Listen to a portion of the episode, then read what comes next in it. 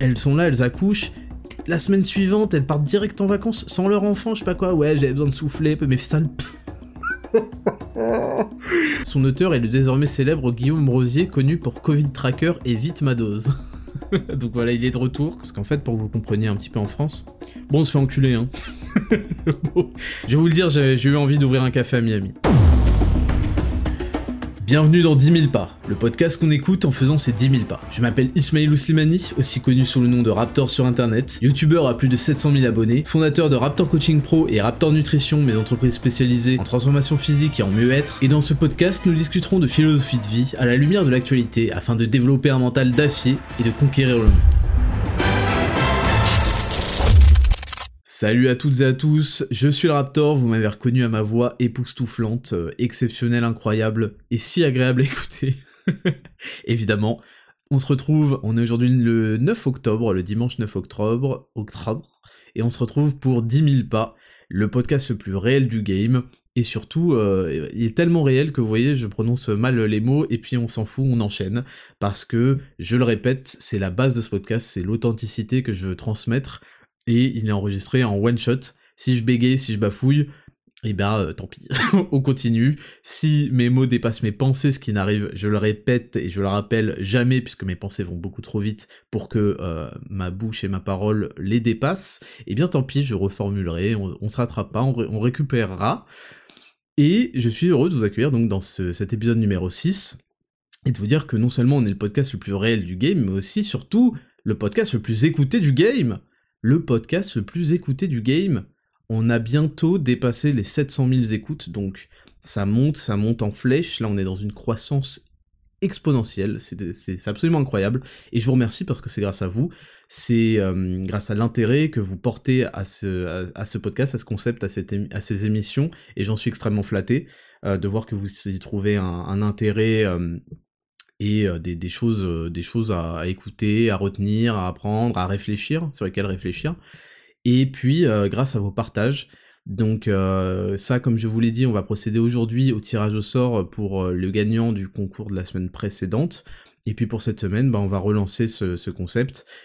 donc je ferai gagner, vous savez que je n'ai qu'une parole, je ferai gagner 100 euros PayPal à l'un ou l'une d'entre vous qui partagera en story Instagram en taguant le compte Attraptor Podcast.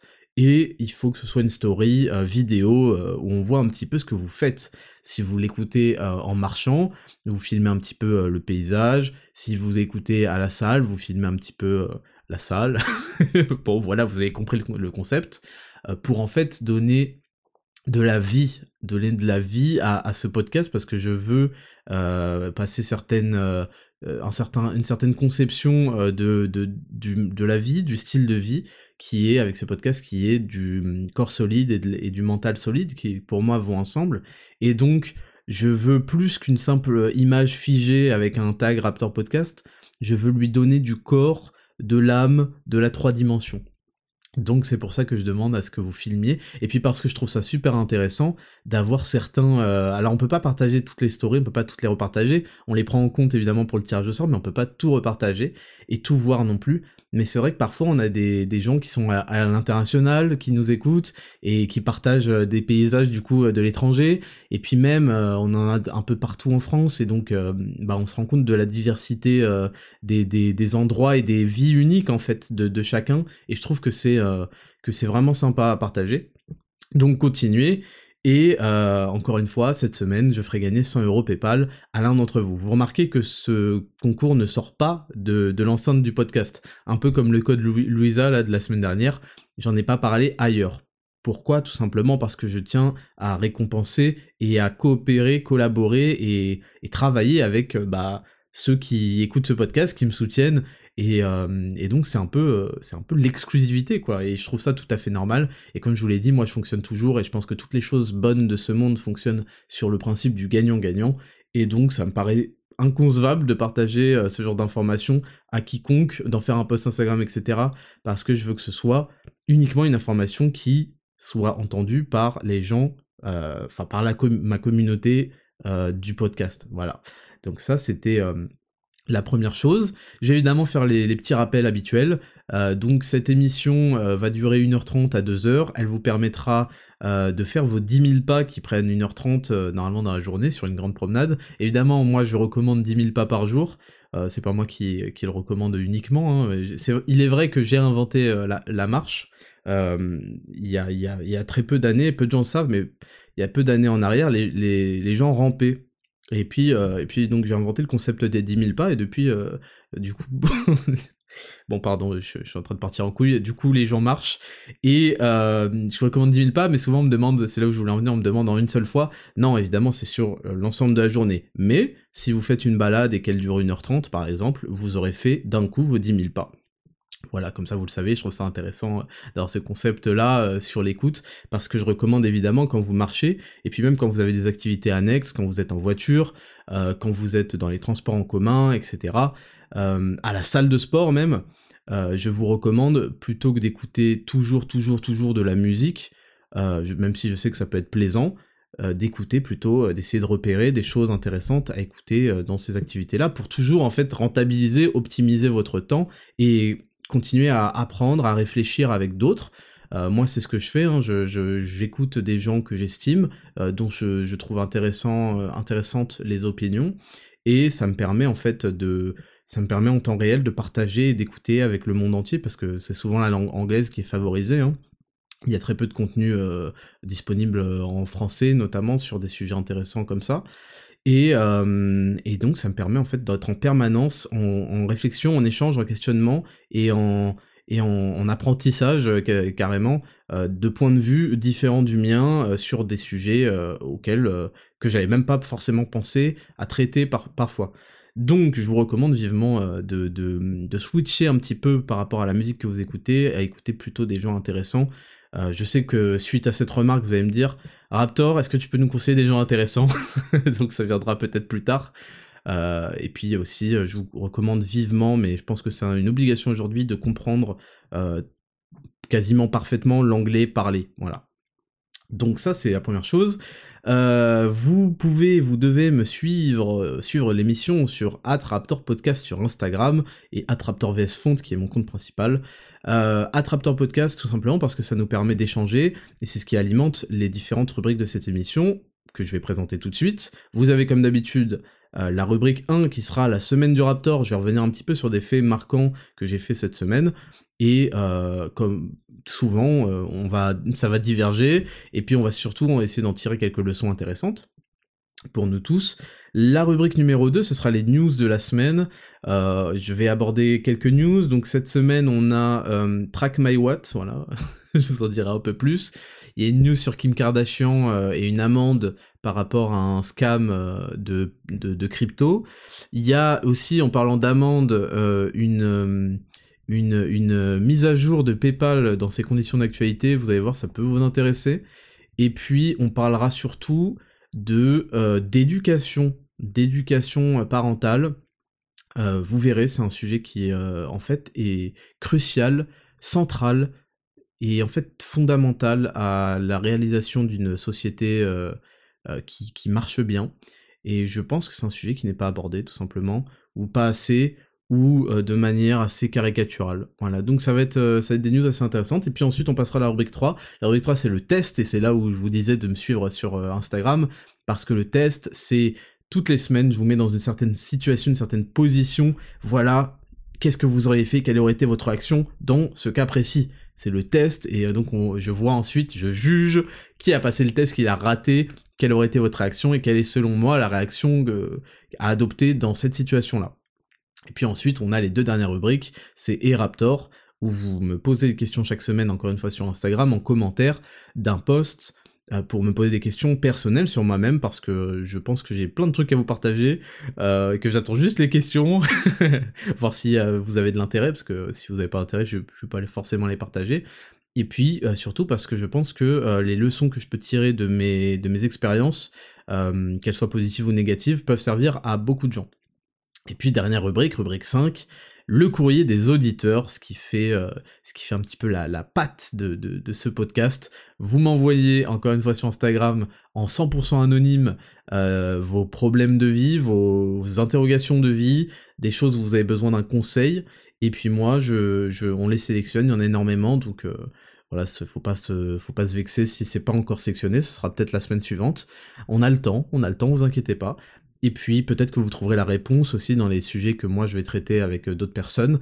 Et, euh, eh bien, je, tente d'y répondre et de vous conseiller de la, manière la plus euh, que j'estime être la meilleure. Voilà. Donc voilà pour les rappels concernant ce podcast. Je vous propose sans plus attendre de passer à la rubrique numéro 1, la semaine du Raptor, c'est parti jingle.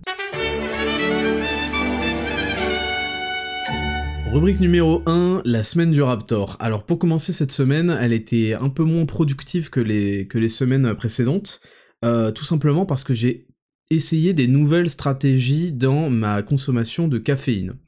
Euh, vous verrez bientôt pourquoi euh, tout ça, mais j'ai tenté de réduire et de mettre à d'autres endroits de ma journée le café et avec des quantités un petit peu variables. Euh, habituellement, en fait, ce que je fais, c'est que j'ai un café euh, une heure après m'être réveillé à peu près. Je le prends pas immédiatement.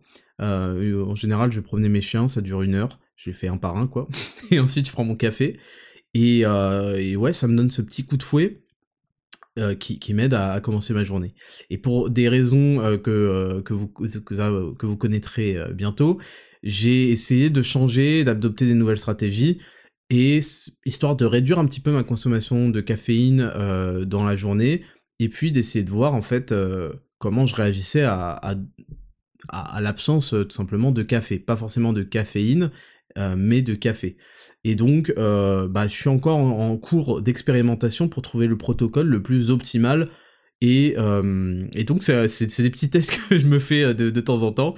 Je vous invite à vous aussi à tester ce genre de choses, déplacer vos cafés, est-ce que euh, vous pouvez enlever un café par-ci, etc. Et, donc voilà, je vous tiendrai au courant sur l'évolution de, de, ma stratégie et si j'ai trouvé à la fin la stratégie la plus optimale pour... Ah, parce qu'en fait le problème en fait que si vous voulez que j'ai avec la caféine, c'est que on a vite fait tendance, enfin avec le café, avec le café plutôt, c'est qu'on a vite, euh, on a vite euh, fait d'être, euh, d'avoir des, des, comment, des symptômes de, d'habitude, quoi, je sais plus quel est le terme exact, c'est-à-dire qu'en en fait on a besoin de plus pour, pour obtenir des effets similaires. Et puis surtout, ce qui me pose le problème avec le café, je précise bien avec le café, c'est que en fait, on a souvent ce petit coup de fouet, ce gros stimulus pardon, immédiat, et euh, en fait, ça peut euh, aussi s'accompagner d'une petite augmentation du rythme cardiaque. C'est assez rare et en général, c'est quand on surdose beaucoup trop.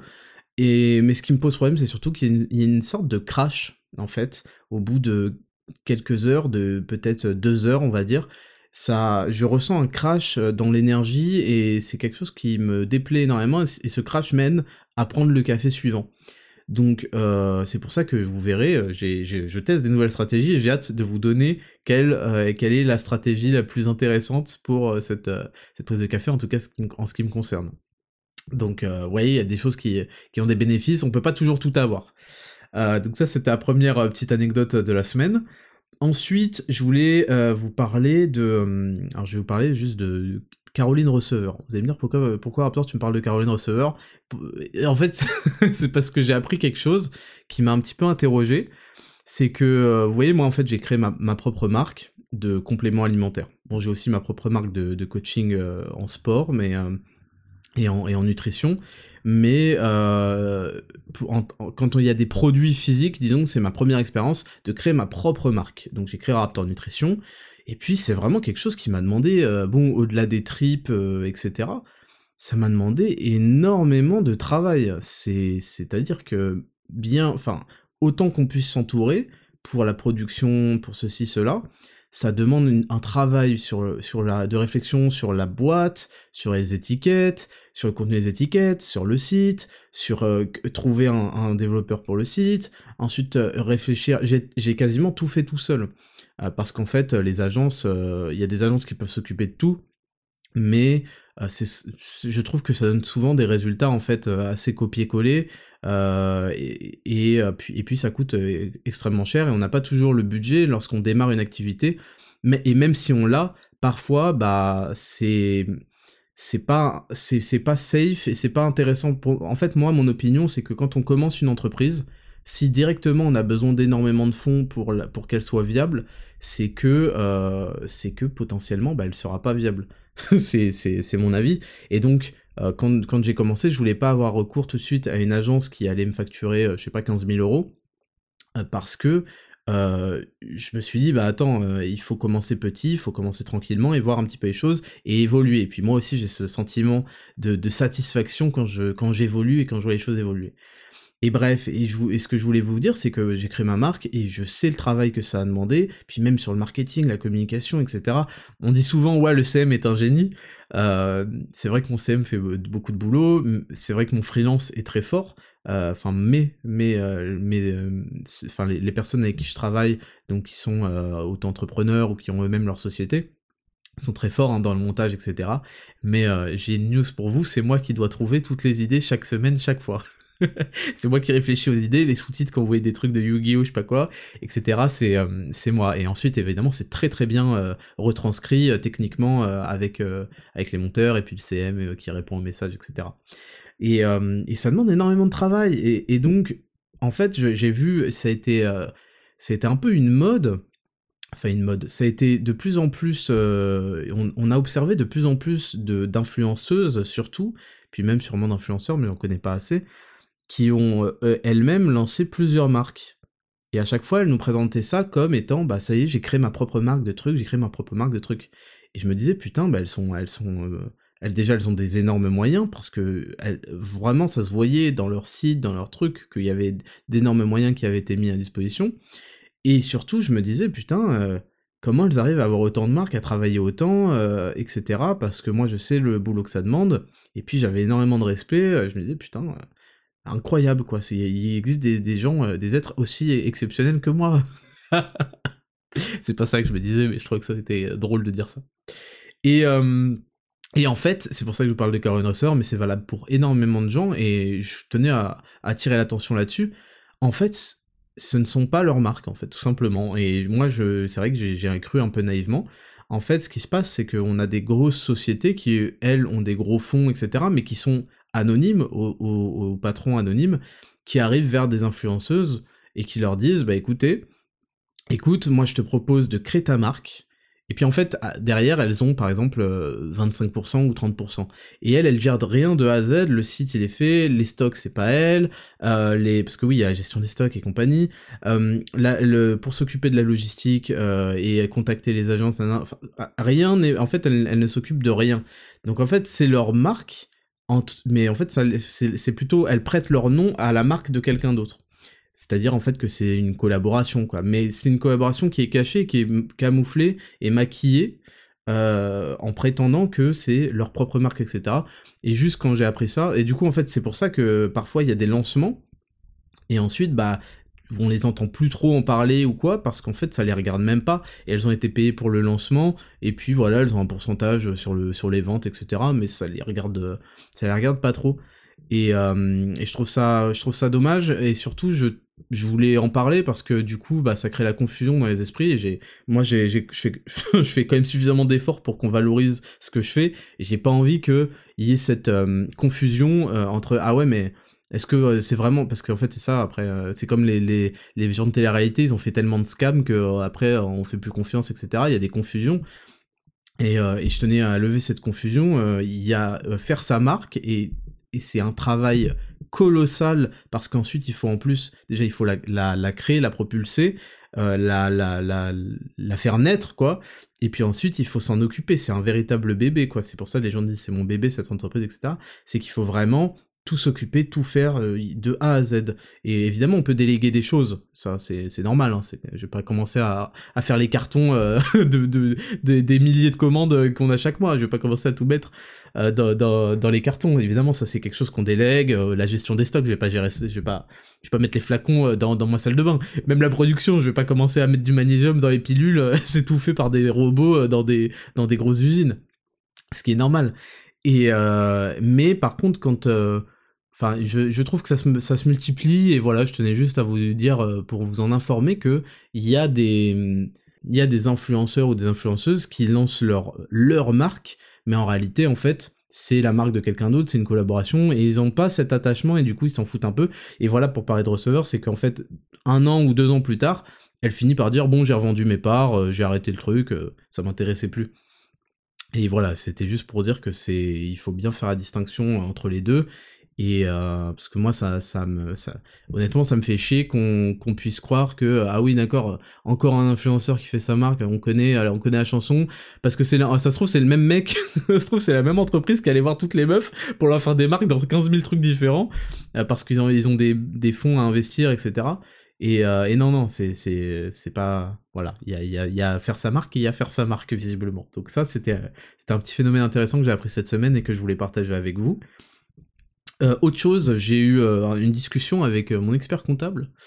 Et j'ai parce qu'en fait sachez que j'avais un projet bon je vais pas le détailler mais j'avais un projet d'ouverture d'une boutique physique mais pas d'une boutique en fait. J'avais voilà je voulais faire un, café. Parce que c'est mon rêve en fait voilà sachez-le j'ai un rêve j'ai plein de rêves mais j'avais un rêve d'ouvrir un café et j'avais plein d'idées de des produits que j'allais y vendre etc et euh, je vais pas les spoiler évidemment mais donc j'en parle à, mon expert comptable et je lui dis bah voilà du coup il faudrait que j'achète un local ça pourrait coûter tant nanan comment ça se passe au niveau des, des, charges de la société? Parce qu'en fait pour que vous compreniez un petit peu en France bon on se fait enculer hein je, vais vous expliquer rapidement, mais bon, la conclusion c'est vraiment qu'on se fait enculer. Et euh, en fait, en France, si vous voulez, euh, soit vous êtes une multinationale et donc vous faites euh, traverser vos, capitaux dans d'autres pays de manière plus ou moins légale.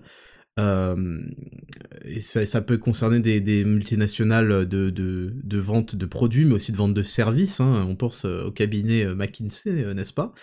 Euh, qui conseille donc le gouvernement et qui n'a jamais payé d'impôts en France.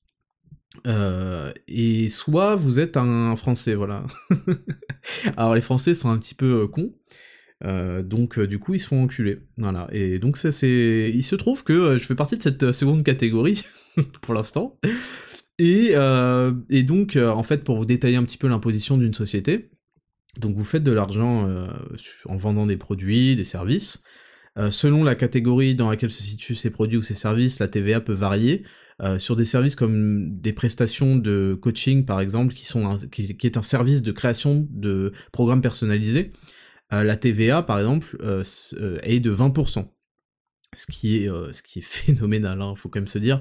Donc sur chaque produit, mettons je vends un produit à 100 euros, il y a 20%, donc 20 euros qui directement sont mis en TVA. Ensuite donc, il reste ce qu'on appelle un résultat net, et sur ce résultat net, vous pouvez euh, soustraire les charges de votre entreprise. Donc par exemple, moi je travaille avec euh, trois coachs, et ces trois coachs, je vais les payer euh, selon le nombre de clients de programmes qu'ils ont créé ce, mois-ci. Donc ça va me coûter tant, et ce prix-là, je vais le retirer de, mon chiffre d'affaires en fait.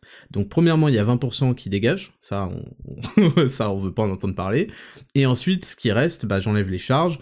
Ensuite, bah, ça, les charges, euh, ça, ça peut être toutes les dépenses liées à ma société, la facture de téléphone, euh, d'électricité, d'internet, enfin pas d'électricité, hein, mais d'internet. non, pas d'électricité, malheureusement, mais la facture de téléphone, d'internet, l'ordinateur, le, micro, etc. Euh, donc ça a ses avantages, hein, évidemment, hein, de, travailler en société, mais c'est des faux avantages parce qu'en réalité, l'argent qui t'appartient t'appartient un point. Il n'y a pas de, je comprends pas tout ce système. Enfin, Disons que ce serait un sujet trop long à exploiter, mais je pense que euh, ça fait partie des des, mm, des, des, comment, des verrous mentaux et des même des, des positionnements mentaux qu'on a adoptés au fur et à mesure au fil de la répétition année après année. Mais je pense que c'est des choses qui sont en, réalité euh, complètement euh, bizarres et qu'il faudrait évidemment remettre sur le sujet de la discussion, mais passons. Et donc, il vous reste donc votre résultat, ce qu'on appelle un résultat, donc les bénéfices, euh, qui restent une fois que vous avez soustrait de votre chiffre d'affaires les, euh, la TVA, et ensuite de ce qui reste les charges. Voilà. Et ensuite, donc de ce bénéfice, sur ce bénéfice, vous êtes taxé à hauteur de 30%. Donc il y a eu les 20% de TVA. Ensuite, sur ce qui reste, il y a les 30% d'imposition sur les sociétés.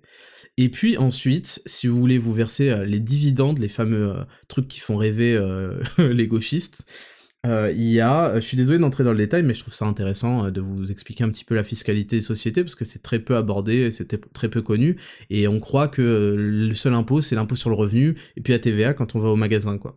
Et, non, non, c'est pas, c'est pas du tout ça. Et donc, il y a, une fois que vous voulez, en fait, vous verser, parce que l'argent ne vous, ne vous appartient pas, il appartient à la société. Et si vous voulez, bah, en vivre, quoi, parce qu'en général, euh, ça faut que vous le sachiez, mais euh, euh, en fait, on prend, en fait, on se fait tellement prélever pour que l'argent passe finalement dans notre poche, alors que on vend à des clients, on vend à des gens, on, vole personne, quoi. On s'est tellement prélevé que, en fait, souvent, vous avez des sociétés qui, vont très bien, mais vous avez des, directeurs de sociétés, enfin des gérants qui en fait vivent à des, à des taux à des taux de merde en fait, qui, vivent avec des, avec de avec très peu d'argent finalement, alors que leur société va tellement va très très bien. Parce que en fait, il y a, y a donc cet impôt sur le dividende qui prend en compte aussi l'impôt sur le revenu et qui en gros euh, est autour de, euh, si je dis pas de bêtises, il est autour encore une fois de 30%. Et cet impôt-là, en fait, il va prendre en compte euh, donc l'impôt sur les dividendes et le futur impôt sur le, sur le revenu que vous pourriez payer. Autrement dit, c'est pour que vraiment vous compreniez ce qui se passe en France, vous avez donc votre chiffre d'affaires, ouah trop bien, j'ai vendu 1000 euh, euros. Dessus, vous allez perdre 200 euros de TVA, il va vous rester 800 euros, vous allez les redistribuer aux gens avec qui vous travaillez, il va vous rester, je sais pas, on va dire 400 euros, et sur ces 400 euros, vous allez payer 30% d'impôt sur la société, donc il va vous rester euh, donc il va vous rester 280 euh, euros. Et puis ensuite, ces 280 euros, ils appartiennent, ça ils appartiennent à la société. Sauf que vous pouvez pas dépenser d'argent si vous voulez faire des courses, si vous voulez trucs. Il faudrait peut-être qu'à un moment vous les passiez à, à, vous-même. Vous êtes le directeur, le président euh, de la société. Et donc sur ces 280 euros, vous allez encore payer 30%, ce qui nous fait 28 x 3, ça fait 84. Donc, euh, il vous reste en gros 196 euros.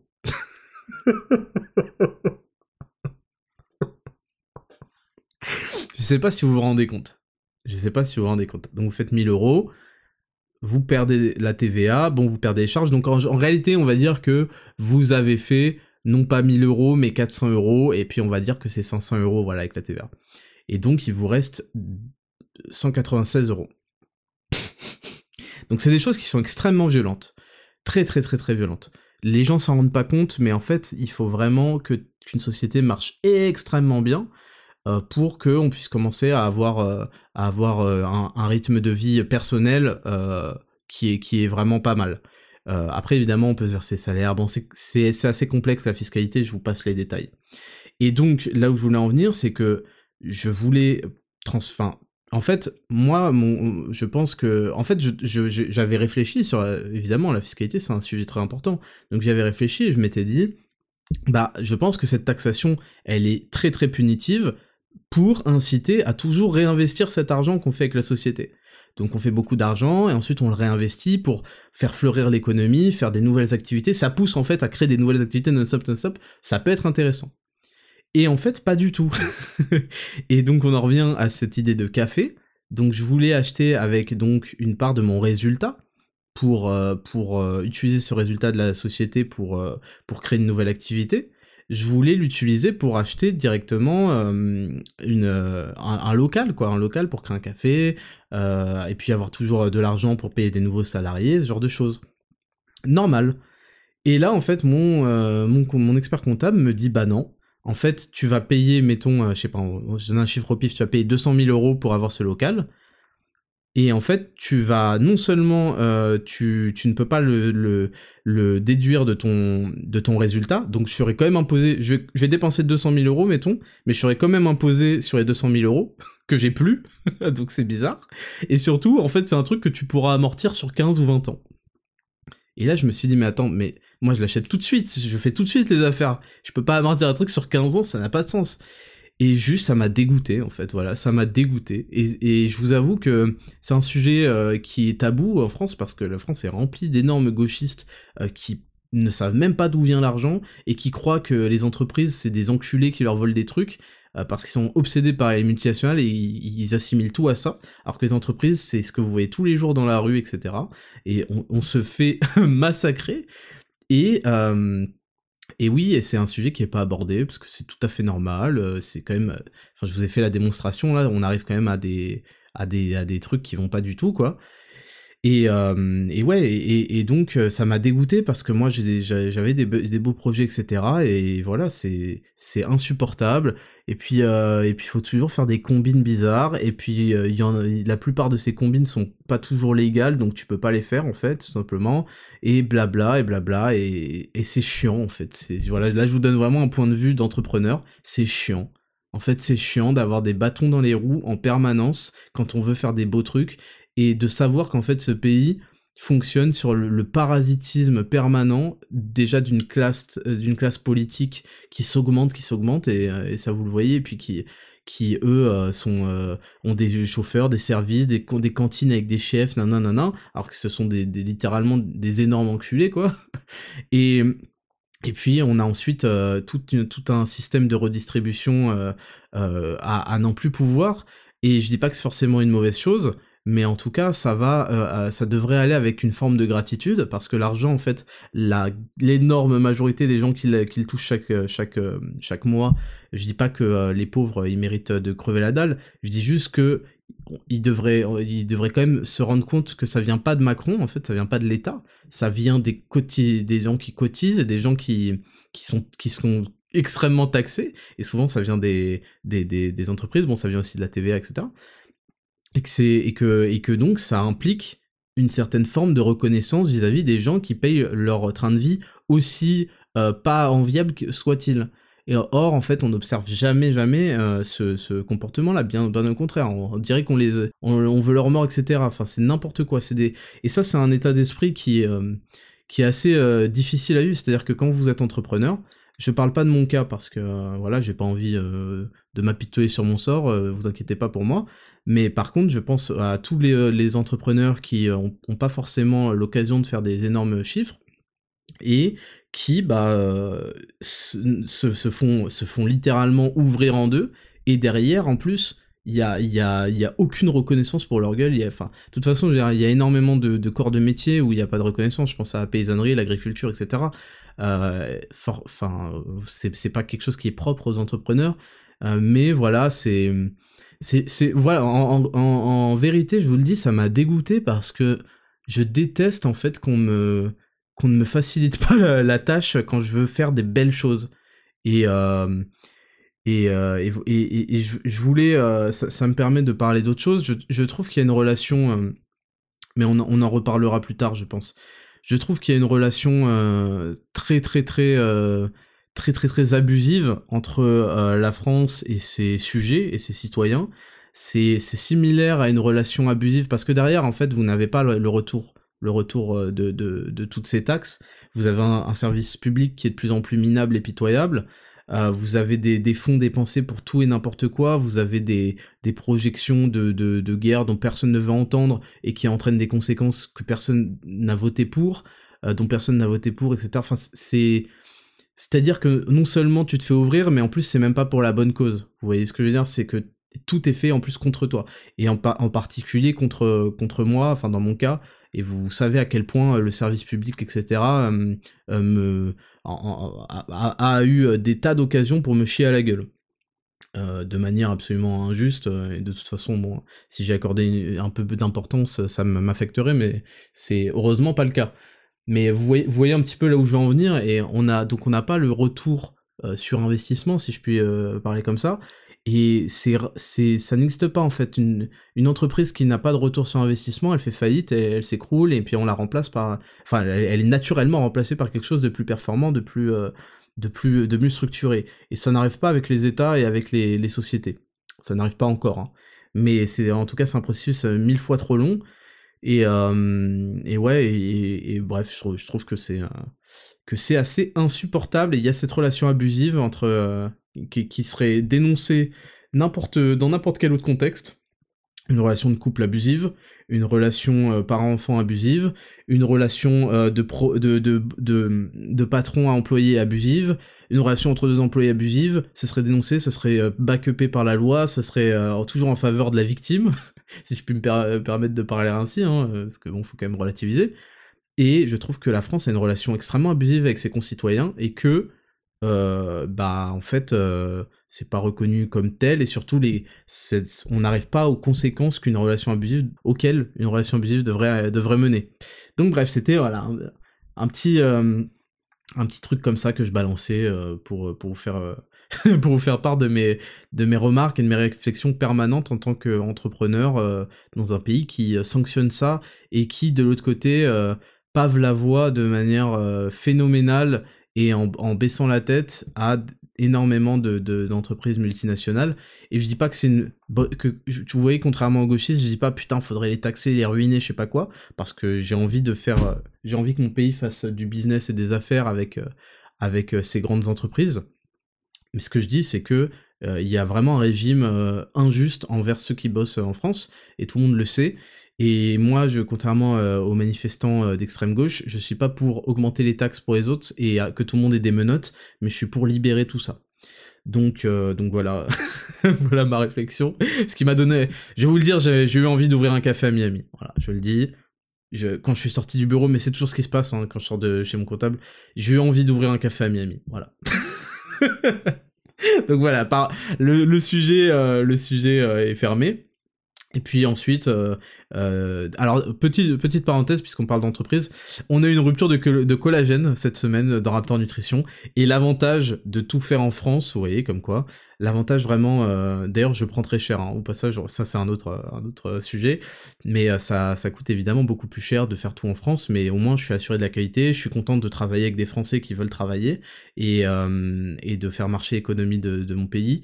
Et et puis en, en, plus, euh, ça a ses avantages visiblement, puisque on a une rupture de stock de collagène, et en fait on avait préparé euh, avec les fournisseurs en amont, en prévision de ce genre de petits trucs, on a toujours en fait de quoi faire des stocks d'urgence dans l'immédiat, qui ne demandent pas euh, trois mois de réapprovisionnement, vous voyez, deux mois et demi à peu près normalement.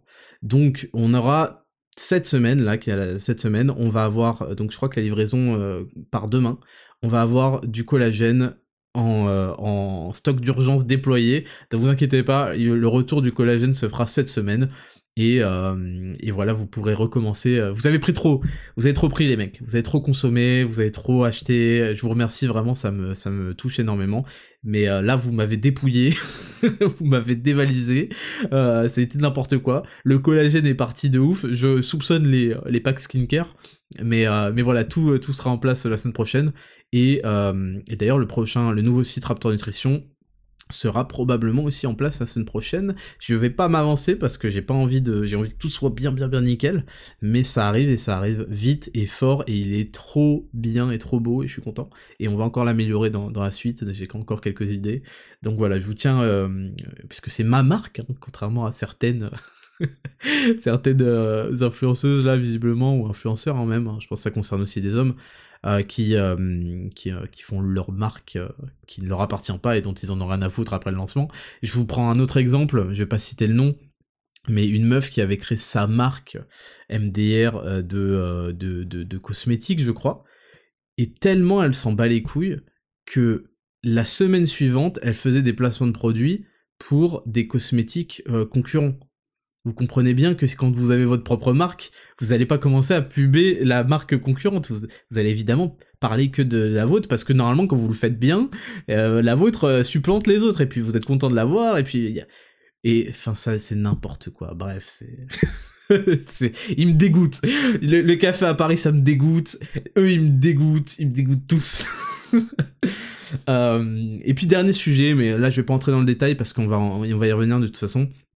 Euh, j'ai commencé à, me poser des questions. Vous savez que je remets beaucoup de choses en question en essayant d'y apporter une réponse intelligente, hein, bien sûr, euh, pas euh, juste pour remettre le genre masculin et féminin en question, et donc me dire parce que j'ai remis, je, me suis posé une question sur le genre masculin et féminin, donc ça veut dire que tout ça est faux.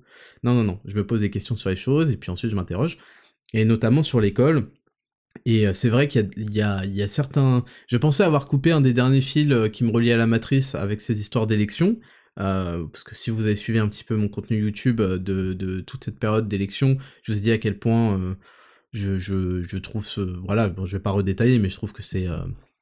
que c'est du, du vol d'attention et de cerveau, tout ça, c'est de la distraction. Et surtout, je pensais donc avoir détaché ce dernier pan de la matrice en moi, mais comme je vous ai dit, je pense qu'on est tous, et c'est pour ça que j'essaie de les identifier, on est tous concernés par des pensées fabriquées qu'on répète et qu'on reproduit sans jamais les questionner. Comment ça se fait que je pense ça? Comment ça se fait que c'est cela? Et il y a eu ce questionnement vis-à-vis de l'école, euh, et je me suis dit, mais en fait, euh, et si tout était de la merde, en fait? Et si l'école, en fait, c'était déjà un concept de merde? Et c'est vrai que j'ai le luxe de pouvoir me poser la question parce que, euh, bon, moi je bosse à la maison, mais mais euh, je vais pas commencer à m'occuper. Euh... je suis pas, je suis pas le mec le plus euh, pédagogue, en tout cas pas à cet âge-là. Donc c'est donc bon, c'est pour que ça finisse en balayette et tout, ça sert rien. et mais j'ai le luxe que ma, je dis des trucs hardcore, mais bon, vous, vous allez voir que c'est un sujet qui va revenir là. On va parler un petit peu de de l'enfance et et, tout ça, mais j'ai le luxe aussi d'avoir ma femme qui est à la maison et donc qui peut s'occuper de mon, de fils. Et c'est vrai qu'il y avait ces idées comme quoi, bah, Ouais, parce que nous, on l'a pas mis à la crèche. Euh, on l'a pas mis à la crèche, voilà, il était, de toute façon, il était encore à l'été, euh, donc il avait besoin de, de lait de, maternelle euh, régulièrement, et donc évidemment, bah, si il est à la crèche, bah, c'est pas la dame de la crèche qui va l'allaiter, vous voyez bien.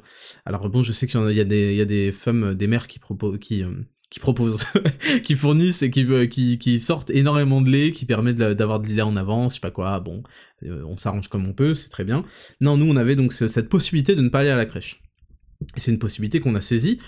Et, euh, et bon, j'entrerai dans les détails tout à l'heure dans la rubrique news de la semaine, mais en gros, juste je me suis posé la question sur euh, sur est-ce que en fait euh, tout ce concept d'école, de d'être sur une chaise, nan, et je sais que ça fait très hippie, et j'ai toujours considéré que c'était des questions de hippie un petit peu tout ça, mais en fait je crois que euh, je crois que ça vaut le coup de s'interroger, et voilà, je mets cette graine, on en discutera une autre fois ou peut-être plus tard dans l'émission, mais je mets cette graine dans vos cerveaux. Et le problème, c'est qu'en fait, on peut pas se permettre. Hein.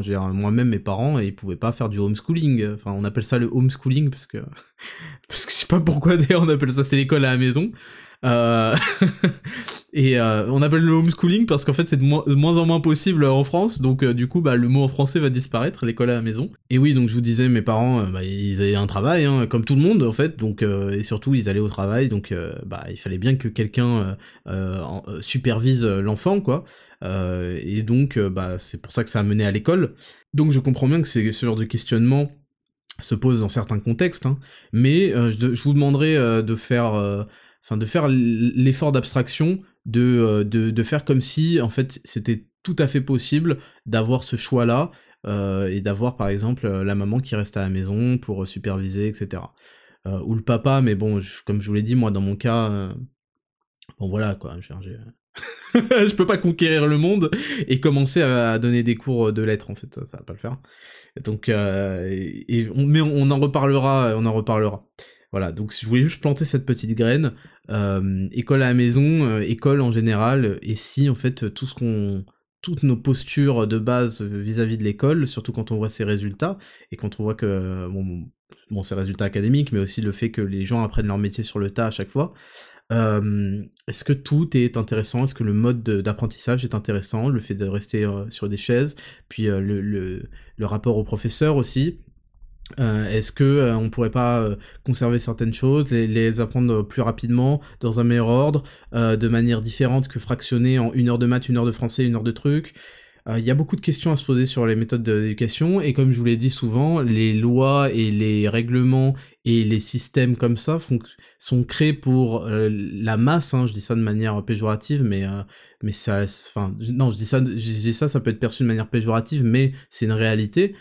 Et, euh, et, en fait, on peut pas laisser les gens euh, euh, toujours livrer eux-mêmes sans un cadre strict, parce que certains seraient perdus sans un cadre strict et ils aiment mieux savoir faire ok je fais ça, ça, ça, ça, ça, ok c'est clair. Et puis ils n'ont pas forcément le luxe ou le confort de pouvoir se poser la question d'avoir des alternatives. Donc, euh, voilà, ça c'était une de mes réflexions qu'on a eu la semaine prochaine, la semaine qui est passée, pardon, et on pourra la développer avec vous même dans les semaines qui, qui viendront. Il n'y a aucun souci. Mais voilà, je vous mets cette... Euh, est-ce qu'on pourrait pas re-questionner intégralement le fonctionnement de l'école, son caractère obligatoire, le fait que aujourd'hui certes 95% des couples n'ont pas cette alternative, mais s'ils l'avaient, est-ce que ce serait intéressant, etc. Donc voilà pour cette longue semaine du Raptor. comme vous voyez, c'est bon évidemment je continue à avancer sur d'autres projets, j'ai travaillé sur euh, sur le prochain programme euh, auquel j'essaie toujours de trouver un nom euh, qui en fait qui en fait visera à, obtenir le corps de rêve. Voilà, c'est le mot en soi, c'est obtenir le corps de rêve. Pour 95% des gens, le corps de rêve correspond à, à, une certaine vision, un certain rapport taille-épaule, certains développements de certains muscles qui donnent, qui donnent esthétiquement des très beaux résultats. Et euh, en fait, le problème, c'est que tout le monde commence souvent la muscu dans cette optique-là, et ensuite se fait embrigader et embarquer dans un délire de bodybuilding, où après, en fait, ils perdent le sens de l'esthétisme, des normes, etc. Et puis surtout, euh, ils, y passent du coup beaucoup plus de temps à la salle et tout. Et moi, l'objectif, c'est d'avoir le corps de rêve sans être, euh, être compétitif, hein. on n'est pas là pour devenir Mister Olympia, justement, et surtout en intégrant la muscu avec un entraînement presque minimaliste euh, et bien structuré, vraiment ça a demandé beaucoup d'efforts de structurer ça, dans une vie en fait. On veut pas que ce soit le centre de l'attention, et on veut, euh, et même la diète, comment l'intégrer dans une vie où on peut aller au restaurant, on peut aller, ça, ça c'est des problématiques qui m'ont intéressé, et donc je pense avoir trouvé la, clé et la solution que j'ai appliquée pour moi, et qui m'ont permis de descendre facilement euh, à, à, 7%, à 7% de body fat là sur le Dexascan, facilement très facilement, vraiment, les gens se rendent pas compte, mais ça m'a demandé si peu d'efforts. Et ils pensent que souvent, bah en fait, plus on est strict avec la diète, plus on compte les, enfin, plus souvent, plus on compte les calories, plus on est strict. Alors qu'en fait, compter les calories, etc., permet justement d'être beaucoup plus flexible. Donc c'est des choses que je veux partager avec vous et qui, je pense, vont, changer euh, la vie des gens, vont premièrement les transformer assez rapidement. Je pense qu'en six mois, c'est, atteignable. Et euh, je pense que surtout, ça va changer votre regard par rapport à ce sport et par rapport à, par rapport à la vie en général et, une fois et il y a aussi cette chose c'est que une fois que l'objectif est atteint il faut continuer il faut le, conserver le, garder. Et ça a jamais été aussi facile que c'est aujourd'hui avec les stratégies que j'aimerais partager avec vous. Donc euh, voilà j'ai beaucoup travaillé euh, sur, sur ça. J'ai créé euh, un premier club un premier groupe de gens qui vont le tester en avant-première. J'attends évidemment beaucoup d'eux et, euh, et, ça sera ça, ça, va être incroyable. Ça va j'ai foi en ce programme euh, d'une force vous pouvez pas imaginer. Donc voilà j'ai hâte de faire tout ça. J'ai hâte je continue à travailler évidemment euh, jour après jour semaine après semaine vers les objectifs. Et je vous encourage évidemment à faire de même. Et, et j'espère vous vous donner la force et l'inspiration pour le faire. Donc c'est tout pour cette longue rubrique. On a dépassé les 45 minutes de euh, de la semaine du Raptor. On passe à la rubrique 2, les news de la semaine, c'est parti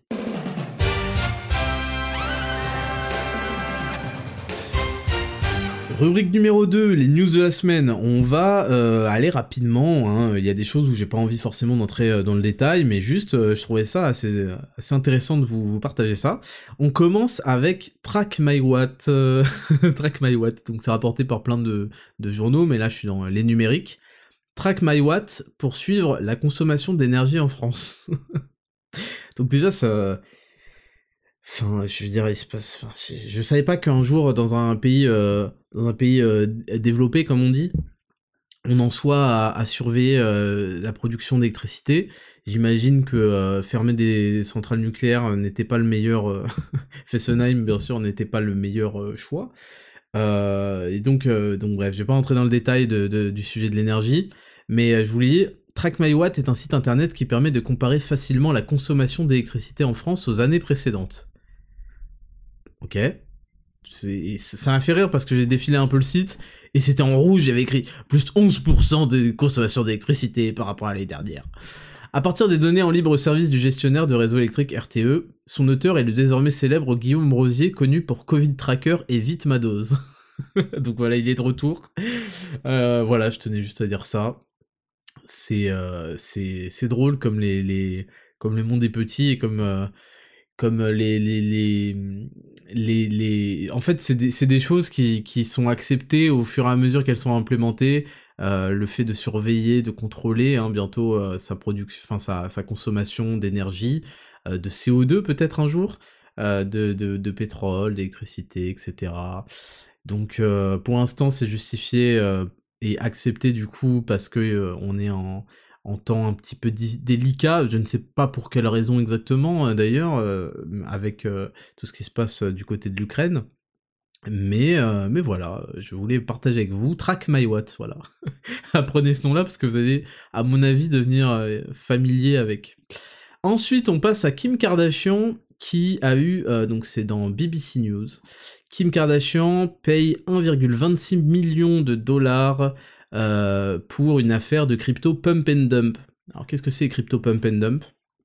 Euh, en fait, c'est des scams, tout simplement, qui sont soit créés par euh, des, les influenceurs, enfin les influenceurs. Du coup, on va salir le mot, hein, mais il a déjà été sali hein, par toute cette bande de scammers, notamment de télé-réalité. Et en fait, il y a quelqu'un qui vient leur proposer une idée de crypto quand l'idée vient pas d'eux-mêmes. Et ce qui se passe, c'est que en gros, au lancement de l'idée, il y a plein de gens qui vont en acheter forcément par, euh, par parce qu'ils ont été conseillés hein, par leur, euh, leur influenceur préféré à qui ils font énormément confiance. Et peut-être aussi ils se sont dit que c'était un bon plan parce que vraiment leur dit euh, c'est le moyen de faire x5 facile. et, et donc en fait au lancement il va y avoir un rush de gens qui vont acheter la crypto-monnaie.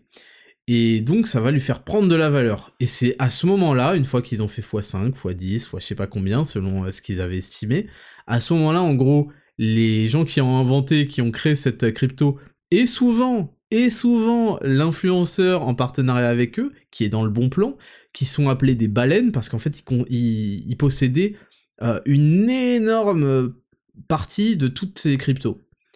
Et ben, en fait, ils les vendent, ils les, revendent, ils les dumpent, donc on a le pump, et ensuite ils s'en débarrassent, donc ils les vendent en ayant fait x5, x10, x je sais pas combien, ce qui, va, ce qui leur permet de faire des plus-values monstrueuses parce que eux, vous, vous allez mettre, je sais pas, 200 euh, euros, 100 euh, euros, euh, un truc du genre.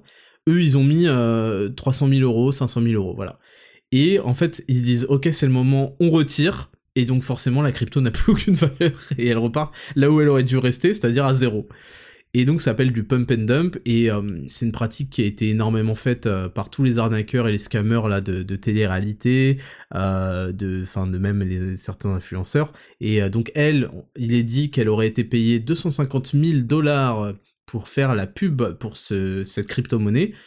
On sait pas, je vais pas, vais pas l'accuser ni rien, mais c'est possible qu'elle ait aussi eu un petit panier avec une grosse somme de cette crypto là et que quand elle a été retirée, bah, elle en a bénéficié donc ça peut aller beaucoup plus loin.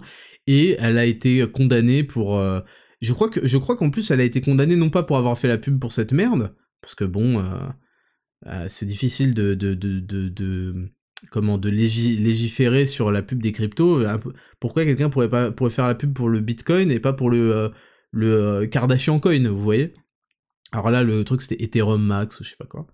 Et en fait, je crois qu'elle a été condamnée parce qu'en fait, elle avait caché que c'était une pub. Voilà, c'est misleadingly promote, c'est-à-dire qu'elle avait pas mis hashtag ads ou un truc du genre. Euh, donc voilà, c'est même pas parce qu'elle a euh, publié un scam, c'est parce que... Mais pour son image, je trouve ça... Bon, après, je connais pas, mais... Et puis en plus, ils s'en battent les couilles, mais même d'un point de vue personnel, c'est vraiment... Euh, c'est se tirer une balle dans le pied, c'est la honte d'être à l'origine du scam des gens, etc. sachez que n'importe qui peut le faire, en gros, et, et voilà, moi, jamais de la vie, il me viendra à l'idée de prendre de l'argent euh, de ma communauté pour euh, pour qu'en retour euh, ils aient rien, qu'ils soient fait arnaquer, qu'ils soient fait voler. Enfin c'est c'est des choses c'est déjà des choses que en tant qu'être humain, c'est d'un point de vue tout à fait égoïste, je ne pourrais pas vivre avec.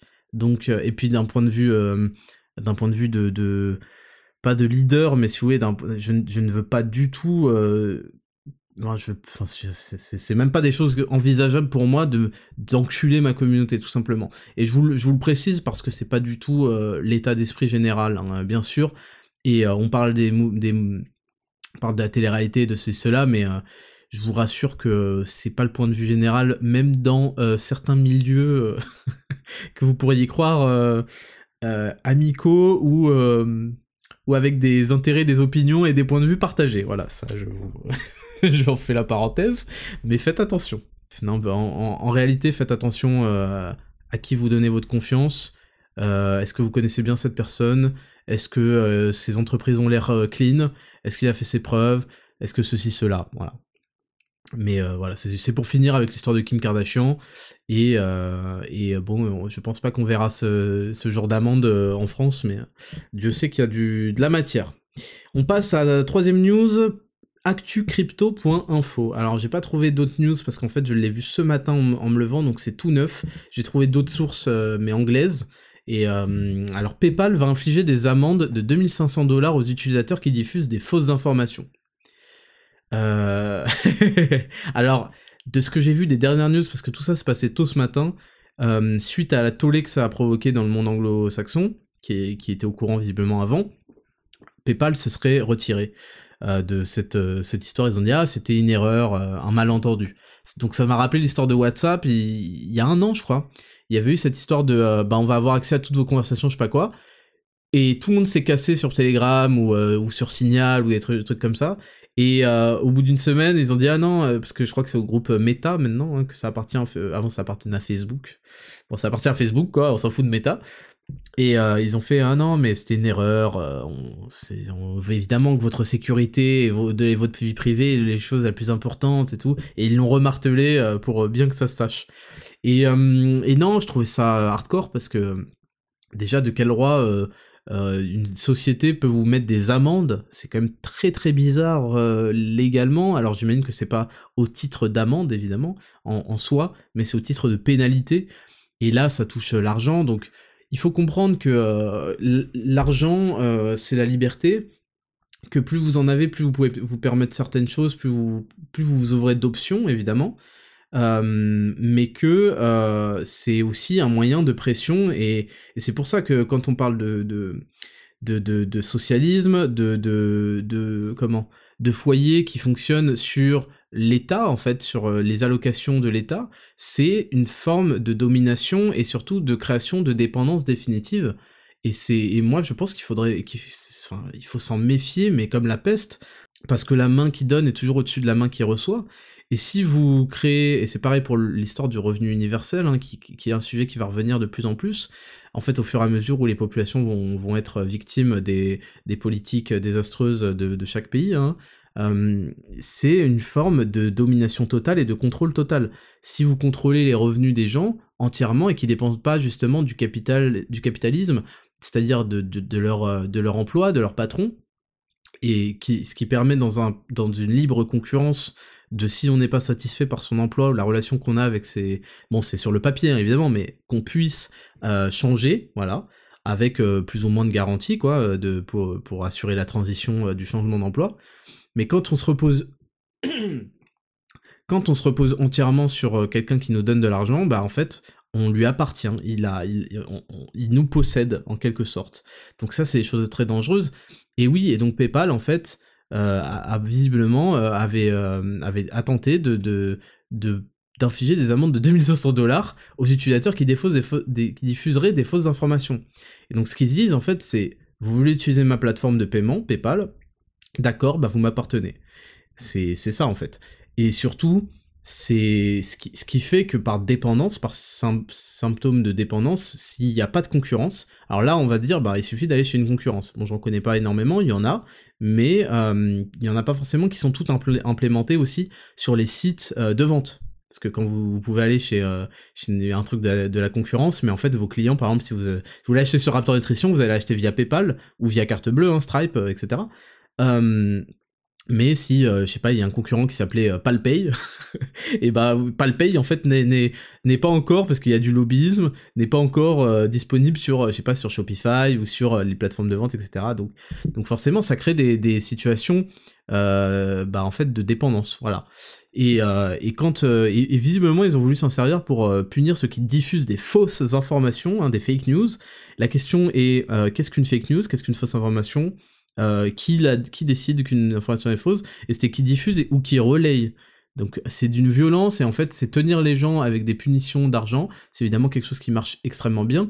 C'est le principe de la punition et de la en fait de la taxe hein. en réalité la, question que je pose toujours aux gens qui me bon c'est un sujet qu'on développera, j'ai abordé un petit peu mais euh, qui me disent euh, que la taxation est normale premièrement jusqu'à quel niveau? 30% c'est bien, 60% c'est comment, 70, 80, jusqu'à quel niveau on s'arrête, à quel niveau tu considères que ça devient du vol, et, si tu considères qu'il y a même un seul niveau où c'est du vol, mais si tu considères qu'il y a un niveau où ça devient du vol, pourquoi est-ce que tu le fixes aussi haut? Est-ce que c'est parce que tes standards sont très élevés, etc. Et non, la, la, la, la, question que je leur pose, c'est parce qu'ils veulent toujours taxer des mauvais comportements. Bon, c'est euh, c'est une manière de, c'est une manière très punitive de, diriger les choses, très euh, très très violente hein, en réalité, très abusive, de, de, dire ok bah si tu m'écoutes pas, tu vas hop au portefeuille. Donc en fait on, essaie de régler les problèmes toujours en disant bah t'es taxé, taxé, taxé. Un problème, une taxe. Et donc la question que je pose c'est que alors, pourquoi les taxes sont aussi grosses pour les entreprises, euh, les entreprises? C'est un problème que les entreprises entreprennent? Donc faut les punir d'avoir fait un certain résultat, un certain chiffre Donc on les taxe pour les punir. Donc c'est punitif hein, la taxe, puisque visiblement ça l'est. Donc bref. Et je, vous donne ces idées pour que vous puissiez réfléchir tranquillement, parce que c'est des choses qui sont en particulier euh, chez les Français, hein, mais même chez les Européens, sais que la fiscalité, elle se ressemble dans plusieurs pays des choses qui sont vraiment implémentées dans les cerveaux, pas remises en question, acceptées, euh, sous, peine d'être aussi euh, montré du doigt comme un enculé, comme ah ouais euh, t'es un sale égoïste qui veut pas redistribuer, etc. Vous voyez, c'est c'est des leviers de chantage affectif classique propres à des sociétés féminisées. Hein. et, donc oui, la question c'est quelles sont ces fausses informations? Est-ce que qui, qui décide si une information est vraie si une information est fausse? Est-ce qu'on peut faire confiance à celui qui décide? Euh, J'ai, à mon avis, j'ai quelques réponses aux questions, hein, en particulier quand on voit les deux dernières années. Quand on voit qu'on nous, nous affirme que euh, c'est les Russes qui ont, qui ont saboté... Euh, c'est-à-dire qu'il y a, y, a, y a les mauvais complots, des complotistes, des, des, des conspirationnistes, et puis il y a les bons complots, euh, qui sont les complots officiels, c'est-à-dire que euh, euh, les Russes ont eux-mêmes saboté Nord Stream. vous voyez, ça c'est c'est ce qu'on appelle une attaque sous faux drapeau, hein, en essayant de faire porter le chapeau à truc. Ouais, vous voyez un petit peu. Donc si c'est ces gens-là qui qui décident quelle est la vraie information, fausse information, ça devient un peu délicat. de punir déjà de punir en censurant, hein, ça c'était déjà le cas. Maintenant, il, carrément, il visiblement ça c'est quelque chose qui a été réfléchi par des gens. Hein, de punir en, en, taxant le portefeuille et pas de somme ridicule, hein, 2500 dollars. Donc bon, j'ai cru comprendre que ça avait été retiré dans la, demi-journée. Bon, euh, je veux dire, pas un Google qui allait euh, taper ça euh, en cachette dans les dans le dans les bureaux de la direction de PayPal et ils ont fait oh putain il y a un gars qui s'est introduit et il a tapé une demi-ligne en disant qu'il fallait mettre des amendes aux fake news. Ah là là, quel farceur, c'est pas un hack, c'est des choses qui ont été décidées, écrites et, sont, visiblement ils sont retirés. Ce qui est, ce qui est tant mieux, mais le fait est que ça a été, ça a été une option et que ça a été mis. Et, oui, voilà, voilà. Je vais pas, je vais pas m'étaler plus sur le sujet, mais je veux dire, on, est dans une période qui crée euh, des consensus. Voilà, on en a à preuve. On a, on a des, on crée des consensus par la terreur ou par la, ou par la punition. Euh, la, la, la, la, punition était d'abord sociale. Socialement, on était renvoyé, on était exclu du groupe, ce qui est terrible hein, à vivre pour les, pour les êtres humains. Et euh, carrément, maintenant, euh, on a déjà vu des punitions, euh, je vous reprends pour les pour l'histoire du confinement, qu'on comprenne tous de quoi il s'agit, les punitions de 150 euros s'il n'y avait pas le masque en extérieur, on a vu très rapidement, mais de toute façon n'importe qui un peu avec un peu du jeu de comprenait que c'était complètement inutile de porter un masque qui plus est en extérieur. Euh, c'est n'importe quoi. Il y avait une histoire de se passer à la télé avec euh, les fameux euh, gens intelligents qui qui sont fidèles à la science, sponsorisés et qui eux passent pas des fausses informations. Hein. Eux c'est que des vraies informations jusqu'à ce qu'elles s'avèrent fausses. Après voilà et, dès qu'ils disent de la merde ils disent bah nous on évolue avec ce qu'on nous dit. Sale connard.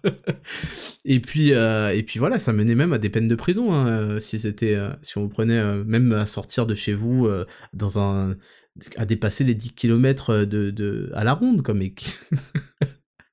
bon, allez, on en, on en rigole, mais c'est vrai que c'est vrai que c'est n'importe quoi. Et, euh, et, on va passer à la dernière news, euh, qui est rapportée par le Figaro. Je vous lis File dans ta chambre, un ordre que les parents ne pourront bientôt plus donner.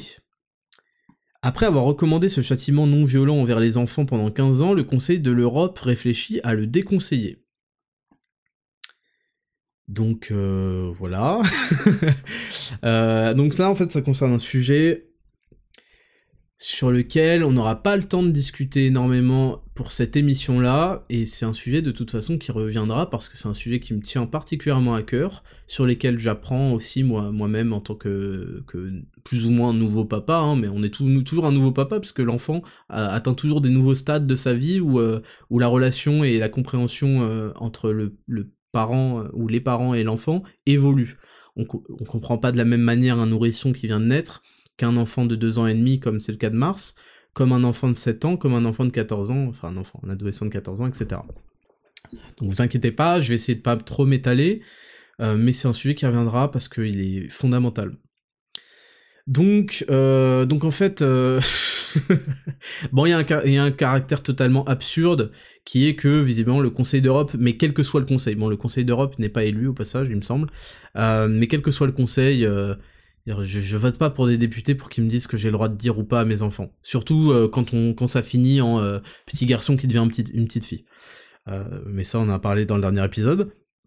Donc, je trouve il y a un caractère absurde et tellement symptomatique de la décadence phénoménale de l'Occident, qui est que avec tout ce qui se passe là, le, le, sujet, un sujet qui, obsède ces gens, c'est comment est-ce qu'on doit obliger les gens à parler à leurs enfants.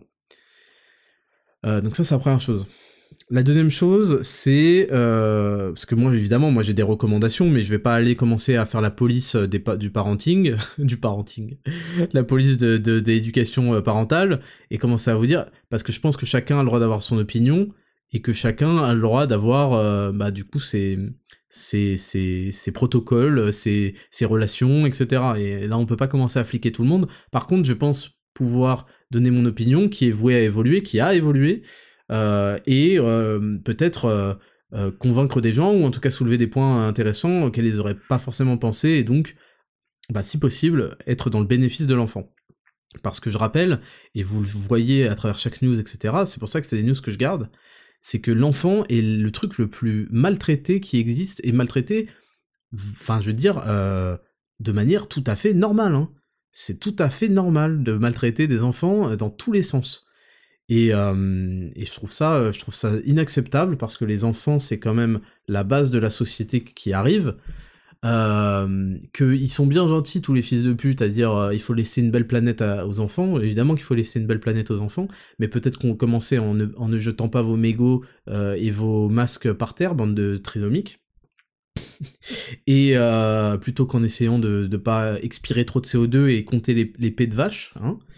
Mais on n'a aucun problème par exemple à, laisser un, une, une économie de merde à nos enfants avec nos décisions de merde et leur laisser euh, un million euh, de dettes par tête. Euh, vous, n'importe qui trouverait ça inadmissible et tellement indigne. Un parent, mettons, complètement embrigadé dans le pari, dans les casinos, ce genre de choses, qui flingue tout l'argent, pire encore, qui s'endette pour se refaire, se refaire, et qui balance une dette sur ses enfants, qui après se suicide et balance une dette sur ses enfants de plusieurs dizaines, centaines de milliers d'euros. On se dirait putain, mais quelle horreur, mon pauvre, t'as pas choisi tes parents et, euh, je trouve ça inadmissible et injuste que tu te prennes ça dans la gueule, tout ça parce que ton père a été un, fou furieux, euh, vous voyez?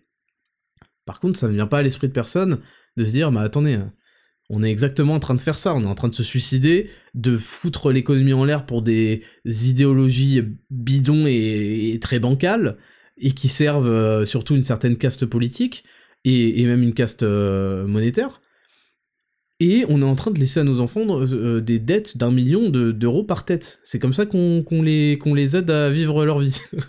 Bref, donc visiblement, euh, c'est ça, je vous, je vous, le souligne juste pour vous dire que les gens sont capables de penser une chose et son contraire, etc., parce qu'ils n'ont plus du tout d'esprit critique, qui de toute façon n'ont ont souvent la tête dans le guidon, donc sont pas amenés volontairement à penser à ce genre de choses. Et quand ils rentrent, ils font, tu comprends, je mets mon cerveau en pause, ça me fait kiffer, je regarde un petit, euh, une petite télé-réalité, un petit TPMP, je sais pas quoi. Mon TPMP encore, ça permet, on va dire, de, au moins de réfléchir un minimum. Mais ils sont, ils font, ouais, tu vois, c'est un moment où je me mets, je mets mon cerveau en pause euh, pour me récupérer. Donc il y a vraiment, c'est vraiment, c'est un, un contexte euh, de d'abrutissement permanent, quoi. Et on a des gens ouais, qui, qui vont pas forcément se poser ce genre de questions et qui font que, qui sont des pages blanches faites pour que d'autres gens viennent écrire, écrire, écrire, écrire, et ça pose pas de problème s'il y a même pas de cohérence entre le début de la page, la fin de la page, le milieu, et ils font que de rappliquer, répéter. Donc c'est pour ça que ce genre d'idée ne, ne, leur vient pas en tête. Et donc, pour ce qui est du fil dans ta chambre, un ordre que les parents ne pourront bientôt plus donner, euh, ben en fait, je, trouvais ça intéressant parce que moi, ma, réflexion sur euh, l'éducation parentale a évolué et évolue encore. Et euh, c'est vrai qu'on pourrait s'attendre, beaucoup peut-être d'entre vous pourraient s'attendre à ce que je dise, bon bah un, enfant, une petite claque dans la gueule, là tu lui mets une bonne, une bonne fessée, ça, ça, ça va le calmer. tu lui mets 5 heures dans sa chambre à, regarder le mur, t'inquiète pas qu'il va se détendre. Et c'est pas du tout en fait l'approche que, que j'ai. Et c'est pas. Euh, c'est une, approche que j'ai pu avoir parce qu'en fait, euh, dans nos vies, on est mené à répéter. Euh, à répéter les schémas en fait de notre enfance parce qu'on pense et tu vois par exemple je pourrais vous dire bah regardez ça fait un être exceptionnel regardez-moi donc ça va parce que moi je peux vous dire que je, le détaillerai dans une autre émission une autre fois mais j'ai pris cher dans la gueule hein. j'ai pris cher dans la gueule et, souvent en plus pour des choses absolument euh, absolument stupide quoi. Donc euh, c'est pas c'est pas vraiment ce que je souhaite reproduire, mais il a fallu que derrière j'ai une réflexion par rapport à ça et c'est là où aussi rentre en jeu la relation de couple et le fait que voilà une, un, homme qui a sa part de masculinité et une femme qui a encore sa part de féminité euh, en font un quand quand on est dans une bonne entente et un bon couple une, force phénoménale de prise de décision et d'équilibre. Et en fait, euh, moi, c'est grâce aussi à la discussion avec ma femme que j'ai pu aborder la question d'une manière beaucoup plus ouverte d'esprit et beaucoup plus... Euh, sans que ce soit du hippie, encore une fois. Et en fait, euh, beaucoup plus lucide, sans me baser sur des pensées qui étaient un peu gravées parce que c'est comme ça que j'avais grandi, donc c'est comme ça que je pensais qu'il fallait faire. parce qu'après tout, bah, ça a donné, et, je, n'en doute pas, hein, ça, donne des adultes, ça donne des adultes tout à fait viables, hein, euh, mais est-ce qu'on peut pas penser à une autre manière euh, de communiquer avec ses enfants, etc., etc. Euh, et, et, oui, et donc il y a, donc il y a ces histoires de fessées, il y a ces histoires de violence, et en, fait, il y a cette histoire de distinction permanente entre l'enfant et le et le et l'adulte, l'enfant et en fait l'enfant il est il est privé de tout, il a aucun droit à rien. Et d'ailleurs le féminisme a joué un rôle essentiel là-dedans où en fait l'intérêt de la mère et de, enfin et de la femme en fait a supplanté l'intérêt de l'enfant largement et totalement. Et et mais je vous dis c'est un sujet qui est tellement vaste qu'on sera amené à le développer plus tard mais je vous le dis et peut-être que ça vous fera réfléchir. Euh, et, donc, en fait, je me suis, je me suis demandé, parce que j'ai aussi écouté des, des j'ai des gens très intelligents en discuter, est-ce que, en fait, ce serait pas encore une fois, ce serait pas encore une fois une erreur de reproduire des schémas violents avec ses enfants Est-ce que c'est pas, justement, parce qu'en fait, si on réfléchit, si votre femme vous la frappez, si votre femme, quand elle vous écoute plus et qu'elle obéit pas, vous la frappez, il y a un souci. il y a un souci, euh, il y a un souci. Euh, si euh, votre un, de vos collègues ou votre patron, je sais pas quoi, vous dites vous dites à la police qui arrive, bah écoutez, j'essaie de lui expliquer, mais il m'écoutait pas et il était plus rationnel et il il, arrive, enfin il disait pas de choses intelligentes, etc. Donc je l'ai frappé. ça va, ça, on est d'accord, c'est vu comme une agression, etc. Et puis avec les enfants, bah non en fait. Bon, il m'écoutait pas, il, il, disait des trucs irrationnels, bon, je l'ai frappé pour qu'ils comprennent. Et en, fait, on, se rend compte à travers ces exemples qu'en permanence, l'enfant est soumis à un autre euh, régime, un autre système. Et alors, c'est justifié, c'était, enfin, c'est justifié en général par le fait que bah, l'enfant ne sait pas ce qui est bon pour lui, et, euh, et donc l'adulte, lui, il sait. Et c'est vrai, et moi c'est quelque chose que je pense aussi, c'est que bah c'est normal, un enfant, si on écoute un enfant, il va faire quoi? Il va manger des sucreries toute la journée, il va jouer à la Game Boy toute la journée, il va, vous voyez? Et puis, euh, et, puis euh, c'est aussi le rôle du parent d'aiguiller, d'aider. Mais justement, est-ce que si le parent tenait son rôle correctement, en aiguillant, en aidant de manière en fait pédagogique et, pas, enfin de manière euh, paisible en fait, est-ce qu'on n'obtiendrait pas des résultats qui forcément feraient que l'enfant, de manière après assez naturelle par ses propres envies et goûts, bah, prendrait goût à des choses, à des, à des meilleures choses que manger des bonbons et rien foutre de sa journée? Et quand on écoute des, des récits de parents qui ont fait l'école à la maison, bah ils sont, ils sont toujours, moi j'en ai écouté certains, plusieurs, et même dans mon cercle proche ça a été, ça a été réalisé. On entend toujours des histoires euh, de l'enfant est super curieux par lui-même, il s'intéresse, euh, il n'y a pas de cadre, euh, il truc, et puis, et puis ils arrivent toujours à avoir un niveau assez correct. Alors c'est des choses sur lesquelles je suis encore dubitatif, parce que moi, je suis, évidemment, j'ai évolué dans des cadres très précis, très rigides, dans mes études, mes parents ils veillaient vraiment à ça, donc pour moi, c'est vrai que c'est difficile d'envisager une autre façon de vivre. Et c'est pour ça que je voulais en parler avec vous, parce que je pense que c'est le cas pour tout le monde. On a du mal à envisager une autre façon que, euh, que celle qu'on a faite et, et, celle qui est de base, quoi. On se dit, bah non, il n'y a pas d'autre euh, solution. Et je pense que c'est pareil pour l'éducation des enfants. On a du mal à s'imaginer, en fait, un enfant qu'on va pas punir, par exemple, bah tu vas dans ta chambre et tu sors pas pendant euh, jusqu'à demain, voilà, tu sors pas pendant jusqu'au repas, tu sors pas, t'es puni. Euh, et la question qui se pose en fait, c'est est-ce que euh, en fait c'est des attitudes qu'on peut avoir parce qu'il est déjà trop tard en quelque sorte? En fait, on a déjà échoué dans toutes les premières étapes de la pédagogie et on est fait, en fait, on est mis face à notre échec et donc on a un comportement plus violent, plus autoritaire, plus punitif vis-à-vis de cet enfant. Et donc en fait, ce comportement, il est en fait, il est comme dernier recours, et à, ce moment-là, il est intéressant à, employer, mais est-ce que c'était pas intéressant justement de ne jamais arriver à ce dernier recours? Euh, Ou alors, est-ce qu'on considère aussi que la violence est une façon de communiquer internationale et même interespèce?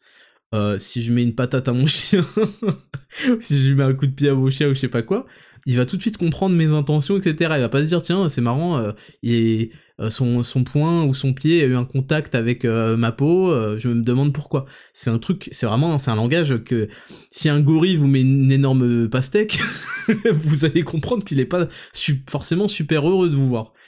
Vous voyez, donc la violence est une forme de communication malgré tout ce qu'on peut en penser. Ce serait ridicule de le nier c'est pas, pas, pas, parce qu'une chose est une forme de communication que c'est une forme de communication qu'on va privilégier. Vous mettre un coup de taser dès que vous dites de la merde, euh, généralement d'être un psychopathe, c'est une forme de communication, vous pouvez comprendre. C'est comme ça que certains éduquent leurs chiens, hein, d'ailleurs, euh, certains, certains fous furieux, euh, c'est avec des colliers, euh, tu sais, avec des pointes là qui leur rentrent dans le cou, ou avec il y avait même des trucs à électrochoc. Pardon, c'est pas du tout drôle, mais le délire me, fait rire, quoi, la, le, niveau de violence déployé me fait rire. Donc la question c'est est-ce que euh, je vais commencer à mettre des coups de taser? Non, donc c'est-à-dire que on a compris qu'il y avait un, stade de violence qui était inadapté. Pourtant, la violence reste un moyen de, communication et de, et de, et de partage de, sentiments, de, messages. On peut faire passer un message en mettant une tarte dans la gueule. On est, on est, on est tous d'accord, je pense, là-dessus. Euh, enfin, ça dépend. Encore, ça dépend. Et, euh, et donc, ça, veut dire que la violence est un moyen d'expression, est un moyen de communication, mais euh, dans quelle mesure? Et deuxièmement, est-ce que soit qu'on l'accepte, on l'implémente dans l'éducation des enfants, mais à ce moment-là, je vous le dis, dans quelle mesure? Est-ce qu'on va jusqu'à leur mettre des coups de taser? Est-ce qu'on va jusqu'à leur mettre des coups de martinet? Est-ce qu'on va jusqu'à leur mettre juste des fessées? Est-ce qu'on va leur mettre des fessées mais pas des claques? Est-ce que euh, ceci, euh, est-ce que la fessée elle doit être gentille? Parce que euh, bon, évidemment, les gens ils contrôlent leur force, mais à quel niveau? C'est des questions qui sont pas anodines. Hein. Ou alors, on décide de d'exclure totalement la violence comme système de pédagogique. Et c'est justement ça qui m'intéresse le plus en fait, parce que je pense que ça peut donner des résultats, malgré tout le côté hippie, etc. Et comme je vous l'ai dit, on peut arriver à donner une fessée pour, certaines raisons, mais est-ce que euh, c'est euh, la raison pour laquelle on a donné cette fessée aurait pas pu être évitée à travers une meilleure... Est-ce que c'est pas une preuve d'échec en tant que parent? Et je vous dis ça, c'est pas pour accabler les gens, hein. C'est pas pour accabler ni mes parents, ni, euh, ni personne. C'est pour dire ça, parce qu'on a tendance aussi à se dire que... et c'est des choses auxquelles je réfléchis, moi par exemple je me dis, bah euh, vaut mieux que ce soit moi qui lui mette sa première tarte dans la gueule, plutôt qu'il aille à l'école et qu'il fasse le, mongol, et qu'il se prenne une patate, tu vois. C'est des, des, choses vraiment qui, qui que des, fois je discute avec, euh, avec ma femme de ça, ça paraît stupide hein, comme remarque, mais parfois je me dis, bon, ce comportement-là, il va lui mener à des, à des trucs qui vont pas bien se passer. Euh, c'est juste des. Je précise que c'est juste des, des, réflexions que j'ai. Hein. je vais pas voir Mars à deux ans et demi pour lui distribuer des baffes. Hein. Vous imaginez bien que c'est. Bon. ça va bien dans ma tête. Hein. Euh, et, euh, et, et, donc, est-ce qu'il faut pas exclure totalement donc la violence? Et qu'est-ce qu'on considère comme violence? Est-ce qu'on considère que parce que souvent les, les, parents qui excluent la violence, ils la remplacent par la punition. Et est-ce que on peut pas Moi, par exemple, je trouve ça. Enfin, je trouve ça violent de punir un enfant en l'enfermant dans sa chambre, en lui disant tu sors pas. Vous voyez? Euh, Je trouve ça violent de punir un enfant en, je sais pas, en, le foutant euh, au coin. Ça, c'est une humiliation que les profs euh, et que l'école se permet, que je trouve inadmissible. Bon, moi, il ira pas à l'école. Hein. J'ai oublié de vous dire, mais c'est décidé. mais si jamais j'apprenais, si bon, si jamais il va à l'école et que j'apprenais que le prof a fait ça, mais je, je vais l'enculer en fait. Je suis désolé les profs là, mais vous avez, vous avez le droit de le virer de cours. Par contre, si vous, si vous faites des choses humiliantes sur, sur un enfant, je vais vous enculer. que ce soit bien clair. Hein. le podcast, il va rester, il va rester. Donc euh, vous le saurez à vie. Non, je trouve ça inadmissible. Je trouve que là, là ils sortent. Euh, déjà, je vous dis, c'est, je le vois comme une forme d'humiliation, etc. par des parents, alors par des profs. Et je m'en fous en fait. M'en fous. Ouais, mais on peut plus euh, contrôler. Je m'en fous de virer de classe, démerdez-vous. Et puis de toute façon, en fait, on est censé aussi fournir des enfants qui, qui bon, euh, savent se tenir, etc. Mais après, bon, il y a les fréquentations. Bon, c'est un vaste sujet. Pour revenir à la maison, c'est juste que ça me... Ça me... Bon, la news, et je vous le dis, le ridicule de la news tient au fait que ce soit euh, le Conseil de l'Europe qui tranche sur comment vous allez éduquer vos enfants et qui même l'audace de d'y consacrer une, une réunion et un débat. Euh, le débat peut être intéressant, mais pas dans des trucs législatifs, quoi. Dans des, ça peut être intéressant à la télé, enfin la télé, dans des, euh, émissions de discussion, euh, etc. Mais pas là où on fait les lois et où on paye énormément. Hein. et non, et, donc moi c'est vrai que je m'intéresse de plus en plus à, ça, alors que par exemple quand j'avais pas d'enfant, il y a, je sais pas, il y a, il y a 6, 7, 8 ans, je considérais que la fessée c'était la base, par exemple. Et vous aussi, hein, je pense que là je vous parle, vous me dites putain, Raptor, t'es un énorme hippie, euh, la fessée c'est la base. Et en fait, je vous dis peut-être qu'il faudrait re-questionner ces choses-là. Et forcément, euh, c'est un, avis que j'avais quand j'avais pas, euh, déjà quand je connaissais pas ma femme actuelle, et quand j'avais pas d'enfant. Donc forcément, entendre des mecs, entendre des mecs là qui, qui ont qui ont pas toujours pas d'enfants et qui vont dire ah, mais tu vois, il faut le, faut le, faut l'éduquer comme ça un enfant, truc, truc, truc. Bon, c'est des choses, premièrement, qui sont pas issues d'une euh, réflexion forcément très poussée, parce que la réflexion poussée euh, oblige à épouser l'opinion euh, de, du parti adverse pour essayer de comprendre là où il veut en venir, est-ce qu'il soulève quelques bons points, et à essayer de trouver un compromis, au moins pour sa propre vie. Mais, mais voilà, sachez qu'évidemment, en ayant un enfant, ça, ça fait évoluer mon opinion là-dessus, et puis surtout en ayant une femme intelligente avec qui en discuter. Euh, et, surtout, euh, je voulais aussi euh, mettre en valeur la qualité d'un couple bien construit. C'est que quand vous avez un homme qui est masculin et une femme féminine, et non pas féministe, hein, féminine, eh bien en fait vous, vous, vous, mettez l'enfant aussi dans les meilleures conditions et quand, vous acceptez une certaine répartition aussi des tâches. Parce que moi, aussi violent que ça puisse vous paraître, et vous, de toute façon vous le souhaite, hein, devenir père, ou de, devenir mère, et vous vous en rendrez compte enfin, vous-même. Alors là, tous les, tout l'idéologie va sauter. Hein. Vous allez comprendre ce que c'est un papa et une maman, hein, je vous le dis. À part si vous forcez à faire de l'anti-intuitif, comme d'habitude, anti-instinctif, anti-intuitif. Et là, vous allez vers la catastrophe. Hein. Mais bon, on sera pas une famille près euh, déchirée de plus dans ce monde. Mais vous allez comprendre tout de suite instinctivement, euh, très très bien, euh, quel est le rôle du papa, quel est le rôle de la maman. Et juste pour vous dire, moi, ça aurait été moi, il n'y aurait pas la maman pour euh, apporter toute cette douceur et cette pédagogie et cette, euh, cet amour différent hein, euh, de, l'enfant. Mais attends, mais Mars, je l'aurais foutu à la crèche, mais au bout de deux semaines, trois semaines, je sais pas quand, quand est-ce que c'est les délais légaux là, mais direct. Alors là, alors bon, moi je tenais quand même à ce qu'il soit à l'été, euh, parce que le lait maternel, c'est prouvé que ça augmente l'immunité, que ça augmente le QI, que ça augmente euh, plein de choses. Le contact aussi, le contact, hein, euh, peau à peau. Il y a, des tas de, nanas là dans les influenceuses qui me dégoûtent. Elles sont là, elles accouchent. La semaine suivante, elles partent direct en vacances sans leur enfant, je sais pas quoi. Ouais, j'avais besoin de souffler, mais ça mais mon dieu, mais quel soufflé, quel soufflé, on est à la pâtisserie, je veux pas un soufflé, j'avais besoin de, souffler. Ta gueule, ta gueule. Putain, si t'avais besoin de souffler, fallait faire un blowjob, fallait pas te, fallait pas te faire piner, fallait pas prendre 9 mois de grossesse. Bon bref, euh, j'ai chacun sa vie, mais euh, je, où, je voulais en venir. Donc le lait maternel, et c'est ça c'est dans les maternités en plus, ils, ils sont vachement en mode oulala, là, il a perdu du poids. Sachez qu'un bébé il perd du poids hein, après la naissance. C'est normal, il perd du poids, il s'alimente pas énormément, il prend ce qu'on appelle le colostrum là, euh, de la mère, euh, et il va perdre du poids. Et qu'est-ce qu'elles font les, les, les, meufs là dans les, dans les maternités? Oh, il, perd du poids, il faut vite lui donner un biberon de lait euh, Galia.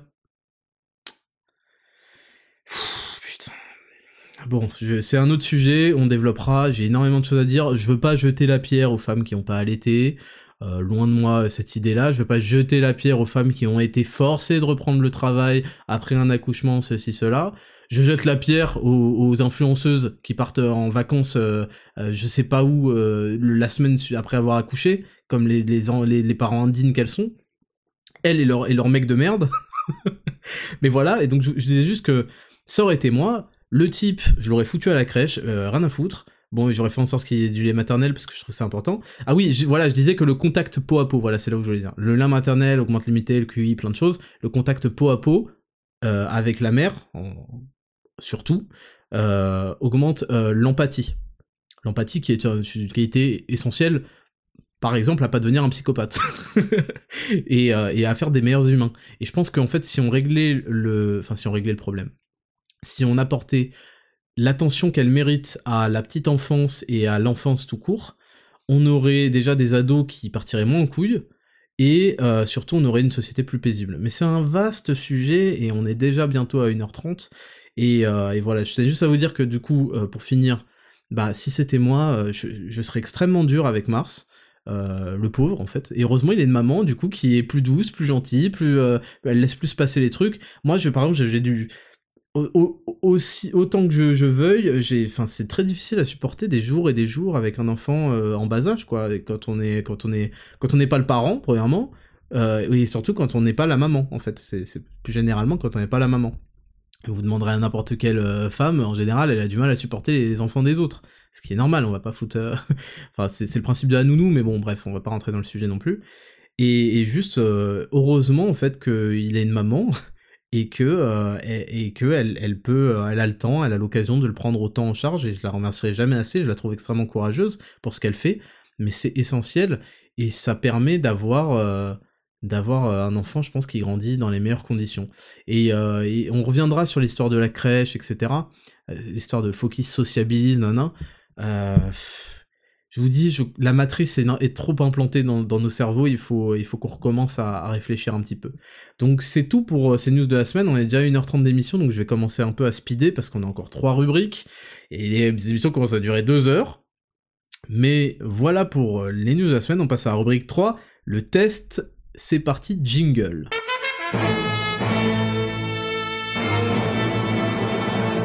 Rubrique 3, le test. Alors cette semaine, le test n'était pas une version écrite, mais une version vidéo, j'ai voulu essayer un petit peu. Euh, on a eu plus de 500 commentaires, donc la vidéo vous a quand même euh, plu. Et euh, je vais vous la décrire, mais d'où l'intérêt de me suivre sur le compte Attraptor Podcast, je, je, vais vous la décrire, pardon. donc en fait, on a une espèce de couple de jeunes adultes, enfin d'ados en fait, qui ont géré autour de 19 ans, et c'est la fille qui se filme en cachette un peu, au moment de payer, euh, ils ont dû aller au restaurant ou un truc. Euh, ils payent d'ailleurs en étant debout. Au restaurant, en général, on paye l'addition encore à table. Mais bon, euh, je suppose que c'est des restaurants de gens qui ont 19 ans, hein c'est-à-dire des restaurants de clochards. Et donc, ils sont debout, et là, du coup, c'est le moment de payer. Et la meuf se retourne vers le mec, et le mec lui dit Tu dors chez moi Je vous décris, hein. Et la meuf, elle fait Non, non, je vais rentrer chez moi, je pense. Et donc le gars répond ah bah du coup on va diviser par deux. Et là il s'adresse à la serveuse ou je sais pas quoi au serveur. Du coup on va diviser la note par deux. Et l'instant d'après, donc la meuf elle est dégoûtée, elle regarde et tout. Euh, autrement dit, en fait, le... enfin on, décrira, on décryptera après. Et l'image d'après, c'est que donc la meuf rentre euh, en voiture. Je sais pas si c'est fake ou pas, hein, mais voilà, je pense que c'est une situation qui peut exister. La meuf rentre en voiture, donc dans la voiture du mec, je pense, et il écrit "Je crois qu'il était énervé MDR." Et en fait, le mec met de la techno à fond et roule vite, quoi. On entend ça. Et, et voilà, c'était le test. Et je vous, je vous demandais, est-ce que vous pensez qu'il a bien fait d'agir comme il a agi, le mec? La meuf également et qu'est-ce que vous auriez fait à sa place? Et là, je vais vous lire quelques réponses qu'on a sélectionnées, donc comme d'habitude avec le pseudo. On a Descorex qui dit non mais dans tous les cas, dans un premier date, tu partages la note, y a pas de raison, en plus c'est probablement une femme forte et indépendante, me voyez. Alexis.skn, ça dépend du contexte du date, si c'était une meuf rencontrée en soirée ou sur une appli type Fruits ou Tinder. c'est quoi Fruits? C'est qu'il savait pourquoi. c'est quoi Fruits C'est qu'il savait pourquoi il se voyait et il a aucune raison de quequer à lui payer sa bouffe. Ok, donc d'après toi, en fait, s'ils se sont rencontrés sur une, appli euh, type Tinder, euh, il savait très bien ce qu'ils allaient faire et euh, il a aucune raison de lui payer sa bouffe. Si, ok, d'accord. Stenio WP qui dit premier date, tu fais pas un resto, jamais invité à manger avant de l'avoir glissé. ok. Je vous lis les réponses des gens. Hein. Euh, on a Ludivine qui nous dit, BPTST qui nous dit MDR, je serais rentré en train, je monte pas avec un gars comme ça. Intéressant. Antoine Marty, c'est de sa faute si la meuf elle veut pas aller plus loin, donc il assume et il paye. Tenji Ghost, si mon seul but était de la défourailler, bah j'aurais même, j'aurais même dit bon bah paye, j'ai pas de sous, et au passage j'espère pour toi qu'il reste des bus. Ok donc lui, il pousse le truc jusqu'au bout. Hugo le dozo, le fait qu'elle vienne chez moi ou pas, je m'en fous. Si elle ne veut pas venir, c'est que mon game n'a pas été assez bon. Ainsi, pour la, pour la règle, c'est celui qui invite paye. Sauf la fille, si la fille veut vraiment payer sa part. oui, c'est-à-dire que tu considères que si c'est toi qui lui as proposé le restaurant, c'est à toi de payer. Baptiste euh, FRQT qui dit payer pour elle ici, ça aurait été se faire marcher dessus. Ça traduirait que la fille peut l'utiliser comme elle veut. Liam qui nous dit MRC qui nous dit j'aurais fait moitié-moitié qu'elle dorme chez moi ou non. Justamine, désolé, il y a plein de réponses, mais je trouvais que ça était tout intéressante. Si j'invite, je paye, j'ai qu'une parole. Si elle ne rentre pas avec moi, c'est que j'ai été médiocre. Donc dans ce cas, dans ce cas-là, j'aggrave pas mon cas et je reste digne. Et ensuite, je crois qu'on a des avis de meufs. Alors, une meuf qui nous dit, Lynn, qui nous dit si c'est le premier RDV et que le mec espère la revoir, il faut être galant et payer pour elle. Elle paiera la prochaine fois, ça fait partie du jeu de la séduction. S'il s'attendait à un coup d'un soir et que c'est raté, ok, il divise. Mais qu'ils se mettent d'accord sur l'objectif du rendez-vous dès le début. En tout cas, personnellement, si mon homme m'avait répondu ça lors de notre premier rendez-vous, on n'en serait pas à nos trois ans de relation aujourd'hui. Et un autre, euh, une autre remarque de meuf, je crois. Euh, alors c'est Majvor Grim Dotir. Bon, mec a montré qu'il a la capacité financière d'assumer une femme, sous-entendu une famille plus tard. Ah ouais, elle va loin, hein. Franchement, les gars, réveillez-vous, arrêtez avec vos 50-50, c'est vraiment un truc de lâche. Les filles, réveillez-vous aussi, faut plus accepter ça. aïe aïe aïe. Et une dernière, un dernier commentaire de femme. Euh, donc c'est Fat. Euh, voilà, Fat D. Si un homme me sort ce type de phrase, un jour, j'agis normalement dans un premier temps comme si de rien n'était, mais dès que je sors de sa voiture, je disparais grâce à la technique de ninja que mes ancêtres m'ont appris, il est bloqué et ne me reverra plus jamais. Bon, il y en avait encore plein des messages, mais on va pas tous les prendre. Alors, par où commencer? Par où commencer Donc euh, il y a plein de choses intéressantes dans, dans les messages qui ont été dits. Je remarque la meuf qui a dit les mecs arrêtez de faire 50-50, bande de lâches, vous devez tout nous payer. Bon ça c'est typiquement euh, une phrase de meuf. Hein. Euh, je suis pas forcément en désaccord avec, avec toi. Par contre je pense que tu vas pas aimer la suite. Donc je vais pas dire la suite. Mais je pense que si on doit partir du principe que les mecs doivent tout payer, ça implique quand même plusieurs euh, autres. Euh, c'est-à-dire qu'il faut un moment que ce soit donnant-donnant pour, pour d'autres choses. Donc, euh, donc voilà. voilà, on va pas développer. on va pas développer. je te rassure, c'est rien de choquant ce que j'allais dire, mais juste. il faut pas il faut pas, on peut pas tout avoir dans la vie. On peut pas avoir le beurre et l'argent du beurre. On peut pas exiger et, et, réclamer une certaine indépendance tout en exigeant et en réclamant la prise totale de responsabilité financière, etc., physique, du, du, du, camp adverse. Alors on peut pas, sinon ça s'appelle de l'esclavage en fait. Ce que tu nous proposes, ça s'appelle de l'esclavage, et je suis pas sûr que euh, que moi en tout cas j'ai envie de j'ai envie de devenir euh, euh, esclave des femmes en particulier. Donc voilà pour, la première remarque. Alors si vous voulez mon opinion là-dessus, je, alors moi c'est vrai que je pars du principe que il faut, mais ça c'est valable aussi avec les amis. Hein. Si je propose un restaurant euh, à, quelqu'un, si j'invite une, une, personne à prendre, euh, parce que j'aimerais bien qu'on se voit, donc je lui propose d'aller au restaurant, il faut que je sois en capacité de payer. Que je sois en capacité de payer, mais ça c'est ça c'est mon opinion à moi. Euh, je considère que je dois toujours, quel que soit l'outcome, enfin quelle que soit le, le, le, la situation d'arrivée, quoi, que je sois en capacité de payer. Ça c'est la première chose. si j'étais avec une meuf qu'on qu'on se connaît pas, alors ça, tout dépend de la, de la relation que j'espère entamer avec elle. Il y avait une remarque qui disait que par exemple, bah, c'est pas, c'est pas la mer à boire s'il y a un, une perspective de, de retrouvailles, de deuxième rendez-vous, parce qu'au pire tu payes celui-là, peut-être qu'elle t'invitera ailleurs, ça, c'est quelque chose qui peut tourner. Ou, ou peut-être que, enfin, et ça dépend aussi de la perspective de comment va se finir le rendez-vous. Bon, évidemment, le mec, c'est catastrophique. Premièrement, on dit pas à la meuf au moment de payer, euh, tu dors chez moi. bon, le mec a un, game nul à chier, et Dieu merci, la meuf a senti le côté euh, creepy euh, du mec, et, il lui a dit non, non, je vais pas dormir chez toi, là, je vais rentrer. Là. Euh, par contre, là où, où la meuf me pose un problème, c'est que elle n'a pas de plan de secours. Et ça, c'est une erreur, et c'est une erreur pour, pour les... Bon, les mecs la commettent pas, hein, je pense, mais les meufs la commettent, et visiblement, la meuf s'est ramenée, elle elle pas euh, donc elle a pas elle pas prévu par exemple que sa mère ou sa pote ou je sais pas qui son son son cuck euh, meilleur pote euh, vienne la chercher en voiture. Si jamais ça dérape ça tourne mal il faut que quand même y ait, que quelqu'un sache où elle est jusqu'à quand et que c'est possible qu'elle ait besoin de rentrer avec. Et donc la meuf est donc avec cette là c'est là c'est fini hein. quand le mec il fait ça c'est fini. La meuf elle se dit putain mais c'est qui ce fils de pute quoi? Et c'est normal. Mais le problème c'est que euh, elle rentre quand même avec lui en voiture. Et, ça a l'air d'être un psychopathe le gars qui roule vite avec la techno à fond là. Donc elle essaye encore de lui gruger des trucs, de, le carotte. La meuf sait qu'il va y avoir rien avec lui, qu'ils vont pas jamais de la vie, ils vont plus jamais se reparler, mais elle gratte quand même parce qu'elle a pas envie de payer un putain de Uber cette clocharde, elle gratte quand même euh, la voiture du mec. Donc ça c'est une grave erreur et euh, une des meufs l'a dit là dans les commentaires que j'ai lus, jamais de la vie je rentre avec euh, ce mec là, je trouve un plan un, plan de secours, ça c'est évident. Donc ça c'est ça c'est la petite parenthèse concernant la meuf, je sais pas ce qu'elle fout. Et oui, alors c'est toujours assez compliqué. Moi je pense que le 50-50 n'est pas non plus honteux sur un premier rendez-vous parce que bah ça permet euh, de voilà que chacun y trouve sa poire, sa fin, chacun y trouve son compte et au moins ça, la meuf n'est pas en situation de dette entre guillemets et puis le mec n'a pas l'impression de s'être fait michetonner. Donc c'est aussi important que tout le monde puisse garder la face euh, dans ce genre de rendez-vous. Bon moi moi je, m'en bats les couilles parce qu'en fait euh, je, paye tous les restos que je veux, j'en ai rien à foutre.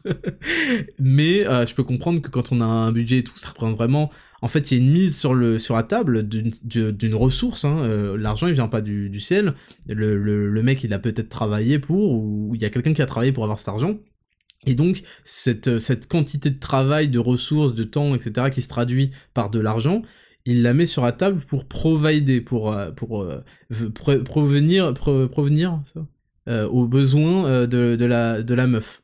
Et donc, derrière, bah, il attend à ce que euh, ça aille plus loin dans la relation et qu'il ait ce, euh, bah, vu que c'est un date, enfin un date, vu que c'est un, rendez-vous euh, amoureux, il attend, il s'attend, ça veut pas dire que ça lui est dû, attention, je suis pas en train de dire ça, mais il s'attend à ce que derrière, en prenant sa part dans ce, dans ce marché-là, dans ce, cet échange-là, il ait aussi sa part dans les échanges amoureux qui vont suivre. Ça veut pas dire que ça lui est dû, juste, je, je le dis au passage pour les meufs, je trouve ça vraiment très culotté et très irrespectueux de laisser payer des mecs que vous savez pertinemment, et je sais qu'il y en a qui m'écoutent et qui ont profité de ça et qui ont capitalisé là-dessus et qui se sont fait des bêtes de resto sur la gueule de mecs qu'elles savaient au moment de le rencontrer, hein, bien avant de le rencontrer, et puis même si elle lui donnait une chance de se refaire, euh, et à la fin du repas, elle savait qu'elles allaient rien faire avec lui. Et malgré tout, elle le laisse payer. Et ça, je trouve que c'est un, un, énorme manque de respect. Maintenant, si vous voulez michetonner les mecs, michetonnez les mecs, hein. on va les couilles de leur vie, qu'ils se fassent ruiner par des femmes s'il le faut. c'est de la concurrence. Mais mais voilà, ça c'est en gros c'est mon opinion là-dessus, c'est-à-dire que moi je pars du principe que je dois être capable de payer quoi qu'il, euh, que c'est pas parce que vous payez qu'on vous doit quoi que ce soit, mais qu'il faut essayer de pas, de, il faut essayer de comprendre aussi d'avoir un, sixième sens, de, enfin une intelligence sociale aussi, de comprendre un petit peu comment la relation évolue, etc. Et pas d'attendre le dernier moment pour dire tu dors chez moi? Non, bah on fait 50-50, sale pute. Tu vois. Ça, c'est, ça, c'est, c'est un manque de tact terrible. Ça nous amènera à rien dans la vie. Ça peut passer pour un, pour un minable. Et c'est vrai qu'il y avait un, des mecs qui avait dit bon bah moi je paye et puis ça me permet de garder ma dignité. C'est vrai que je vais pas insulter quelqu'un qui se comporte en gentleman. Je trouve pas ça, je trouve pas que c'est de la queuerie. Il y a plein de gens qui vous diront ça. Hein. Il y a plein de gens qui vous diront ça. Ils vous diront ah, bah si tu payes et que t'as pas baisé, t'es vraiment le dernier des cucks. Non, je pense qu'il y a des comportements de gentleman et qu'ils sont pas à, pointer du doigt et que si le mec a les, moyens, que bah il en sort digne. En fait, il en sort grandi euh, et, voilà, et peut-être qu'on sait jamais. Euh, mais en général, quand on est un gentleman, la, le rendez-vous ne se finit pas euh, dans ce genre d'ambiance, quoi. donc voilà pour mon opinion. donc voilà. Ça c'était pour, bah c'est voilà, c'est fini pour le test. Hein, ça y est, la rubrique est passée. on est allé assez vite, j'ai un peu speedé, mais je pense que c'est que, que j'ai dit l'essentiel de la chose. Donc je récapitule. Vous pouvez avoir un comportement de gentleman. Euh, vous pouvez aussi faire 50-50 pour que chacun en fait euh, garde la face et qu'il n'y ait pas de sentiment de dette, etc., euh, que ce soit d'un côté ou de l'autre. les meufs, ayez toujours un plan de secours et arrêtez de gratter jusqu'au bout la voiture du mec parce que ça pourra mal finir un jour. et les mecs, oui, moi je pense que il, peut y avoir le comportement de gentleman de la ramener. Honnêtement, je l'aurais pas ramené. J'aurais dit, bon écoute, mais en fait, c'est moi qui l'aurais balancé. En fait, j'aurais dit, écoute, euh, je, pense qu'on ne s'entend pas, qu'on n'est pas, qu'on est, qu'on n'est pas fait pour être ensemble. Je, je, écoute, je préfère qu'on rentre chacun de son côté, et puis voilà. Donc c'est tout pour cette rubrique 3, et on va passer à la rubrique 4, et Raptor Jingle. Rubrique 4 et Raptor, donc là c'est des questions que vous me posez, euh, pas en anonyme, mais euh, voilà, sous le post euh, que je fais sur Instagram, à Raptor Podcast, et je vais, on fait une petite sélection, vous pouvez retenter votre chance la semaine prochaine si votre question n'a pas été choisie, vous inquiétez pas, ou si vous en avez d'autres hein, par rapport à ce que je dis dans chaque podcast, il y a souvent des nouvelles questions en réaction à ce que j'ai dit. Et on commence par Charlie Delta qui me dit « Comment as-tu construit un entourage qui te pousse vers le haut ?» Alors c'est euh, plutôt qui, qui, te tire vers le haut l'expression. Euh, alors déjà, j'ai pas construit. C'est toujours en construction. Toutes les choses sont en construction parce que vous-même vous êtes en construction. Et en fait, votre entourage doit être et sera de toute façon fatalement en harmonie avec ce que vous êtes en train de construire euh, actuellement. Donc ça, c'est un premier point. Ensuite, bah, euh, il y a aussi, en fait, aussi triste que ça puisse paraître, en fait, les amitiés, euh, enfin les amitiés, c'est un grand mot, amis, hein, mais les amitiés, les relations amicales ne sont jamais définitives et on a tendance à se dire bon bah j'ai eu mes potes du lycée ou je sais pas quoi et ce sera mes potes à vie quoi. Et ça c'est valable quand en fait vous restez tous dans un même endroit, en évoluant de la même manière, etc. Et en fait, il faut juste se rendre compte, c'est pas quelque chose qu'il faut faire de manière réfléchie, genre toi tu toi tu t'es trop une merde, tu dégages, toi t'es bien, toi t'es trop une merde c'est pas ça qui va se passer en fait. En règle générale, euh, quand vous allez progresser, évoluer vers des choses, il y, y aura des réactions hostiles en fait de la part de votre entourage. Et c'est des réactions euh, qui doivent être forcément euh, naturelles et instinctives, je pense, hein, parce que ça doit être, en fait, ils voient que vous vous éloignez des standards et, de, et, du, et du groupe en fait, et donc ils, vous, ils essayent de vous garder dans le groupe, ce qui est, ce qui est, quasiment normal, hein, naturel. Et en fait, c'est comme ça que vous allez vous rendre compte, au, fur et à mesure que vous, vous, allez commencer à progresser, à changer, qu'il y a des gens qui deviennent un peu toxiques, en fait, tout simplement avec vous, et qui ont des relations toxiques où ils essayent de vous rabaisser, ils essayent de... Enfin, ils, vous respectent pas, ils ne respectent pas ce que vous faites, ils, considèrent que ce que vous faites, c'est de la merde, ou... etc., euh, etc., ou que, euh, ou que ceci, cela. Et, et, et par exemple, eux, en fait, il y a une chose qu'il faut comprendre, c'est que les gens pensent qu'ils vont s'élever jusqu'à atteindre leurs ambitions, mais en fait, on ne fait que redescendre là où on a fixé nos standards. On, va, on, ne s'élève jamais jusqu'à nos ambitions, on retombe là où sont fixés nos standards. Et c'est pour ça que si vous voulez progresser dans la vie, il faut vraiment que vous éleviez vos standards. Vous devez en attendre plus. Et malheureusement, vous allez voir que dans votre cercle actuel, bah, les gens en général n'ont pas forcément l'ambition ou l'envie d'évoluer, ou sont satisfaits avec leurs conditions actuelles, etc. Ou, ou alors sont des doux rêveurs, tout simplement, qui n'ont pas compris qu'ils allaient pas s'élever jusqu'à leurs rêves, mais tomber à leurs standards. Et donc, en fait, bah, le moment où vous allez élever vos standards, vous allez plus être en harmonie avec tout ça, et ça va créer euh, des, des, des pas des, des, relations conflictuelles, mais des, des tensions et des, des choses, euh, et vous serez juste plus sur la même longueur d'onde, et ça, c'est pour ça que je dis toujours que ça, ça se fait naturellement, il faut pas en avoir peur, et en fait, ensuite, au fur et à mesure de vos nouvelles occupations, de vos nouvelles euh, ceci, cela, vous allez rencontrer des gens qui seront autour de votre centre d'intérêt. C'est pour ça que les gens, en fait, ils rencontrent leurs femmes au travail, et rencontrent leurs amis à l'école, ou euh, au sport, ou ce genre de choses. Moi, vous voyez, euh, j'ai plein de, j'ai, plein d'amis. J'ai quelques amis que j'ai gardés de, l'époque de Toulouse, où on faisait du sport, et parce qu'en fait, on, c'est des gens que j'ai découverts, enfin, on, faisait du sport, on, était à la salle, quoi. C'est des gens que j'ai découverts et, avec qui je me suis réuni sur des valeurs partagées euh, à la salle de sport. Veut pas dire que tous les mecs à la salle de sport partagent ces valeurs-là, mais eux, ils partageaient certaines valeurs qui étaient des nouvelles valeurs aussi pour moi, et c'est pour ça qu'on a gardé euh, bon contact, etc. Et par exemple, bah, dans d'anciens groupes euh, d'amis, bah, ces valeurs-là n'étaient pas partagées, j'étais pointé du doigt, ceci, cela, donc naturellement, bah, le décalage s'est fait. Et c'est des choses qui, sont, qui vont être naturelles, et qu'il faut pas voir comme étant des choses négatives en fait, négatives. C'est euh, vous, allez toujours euh, trouver des nouvelles personnes et vous accoquiner avec elles parce que vous avez partagé les mêmes valeurs, vous êtes sur la même longueur d'onde et vous arrivez à parler de choses productives. Il y a aussi cette chose-là, c'est que moi je ne supportais plus euh, avec certains, je supportais plus juste de parler de négatif tout le temps, de se plaindre tout le temps, truc, truc, truc. ta gueule, tu sais, un moment, j'ai envie de passer à, j'ai envie de passer à de l'action, j'ai envie de, de, de, faire des choses productives. Quand on se réunit, j'ai envie qu'on discute de choses productives qui vont nous apporter des choses. J'ai pas envie qu'on parle sans cesse, sans cesse de, sujets peu intéressants ou quoi. Ça veut pas dire que euh, tous les amis doivent être des partenaires de business, etc. Euh, D'ailleurs, c'est pas du tout ce que je veux dire. Mais ça veut dire qu'il y a une place pour chaque chose et qu'il faut savoir quel est son, comme, comme je dis, enfin comme on dit, on est le, euh, la moyenne des cinq personnes avec lesquelles on, on, traîne le plus et on parle le plus. Et donc c'est important que vous fassiez ce bilan aussi sur, vous-même et sur, votre entourage. Est-ce que euh, cette personne veut, mon bien? Euh, Moi, il y a des gens avec qui je partage plus rien, je partageais beaucoup de choses avec eux, je partage plus aucune nouvelle, etc. Parce que j'ai, d'ailleurs, j'ai lu une citation récemment et ça m'a conforté dans cette idée, qui était euh, de ne partage ton bonheur qu'avec des gens qui ont ton bonheur à cœur, en fait. Et vous allez vous rendre compte que cette liste, elle est, elle assez petite, elle est assez restreinte. Et c'est ça qui est assez triste en fait. Mais c'est normal, on peut pas se soucier de tout le monde. Vous-même, vous, il y a des gens, ça se trouve dans votre entourage, vous, vous les avez jamais calculés et sont vexés. Et moi, il y, a, des choses où je partageais et tout. Euh, et, je me rendais compte que je partageais pas ça avec les bonnes personnes parce que, euh, bah parce qu'en fait, elles ne correspondaient pas à cette description du euh, partage tes, partage tes bonnes nouvelles et, ton bonheur avec des personnes qui ont ton bonheur à cœur, simplement. Et ça, vous allez vous en rendre compte, euh, vous en rendre compte, pardon, au fur et à mesure.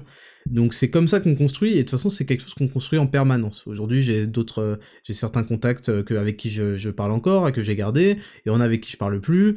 Il y en a des nouveaux. Il y a des gens que j'aime beaucoup, que, que, j'ai rencontrés il y, a, y a un an ou deux, hein, que j'aime énormément, avec lesquels j'ai les mêmes systèmes de valeurs, des choses, mais peut-être que ça va évoluer. Donc euh, ça, c'est exactement comme ça qu'on fait, et ça dépend, en fait, tout dépend du mot qu'il faut retenir, c'est vos standards. Si vous n'élevez pas vos standards, etc., vous allez rester dans le même groupe, et il n'y a aucun souci hein, à ça, il n'y a aucun souci. Mais si vous commencez à l'élever, vous allez certainement être pointé du doigt, etc. Et là, vous allez vous dire, non, moi j'attends au minimum ça, d'une sortie sociale, par exemple.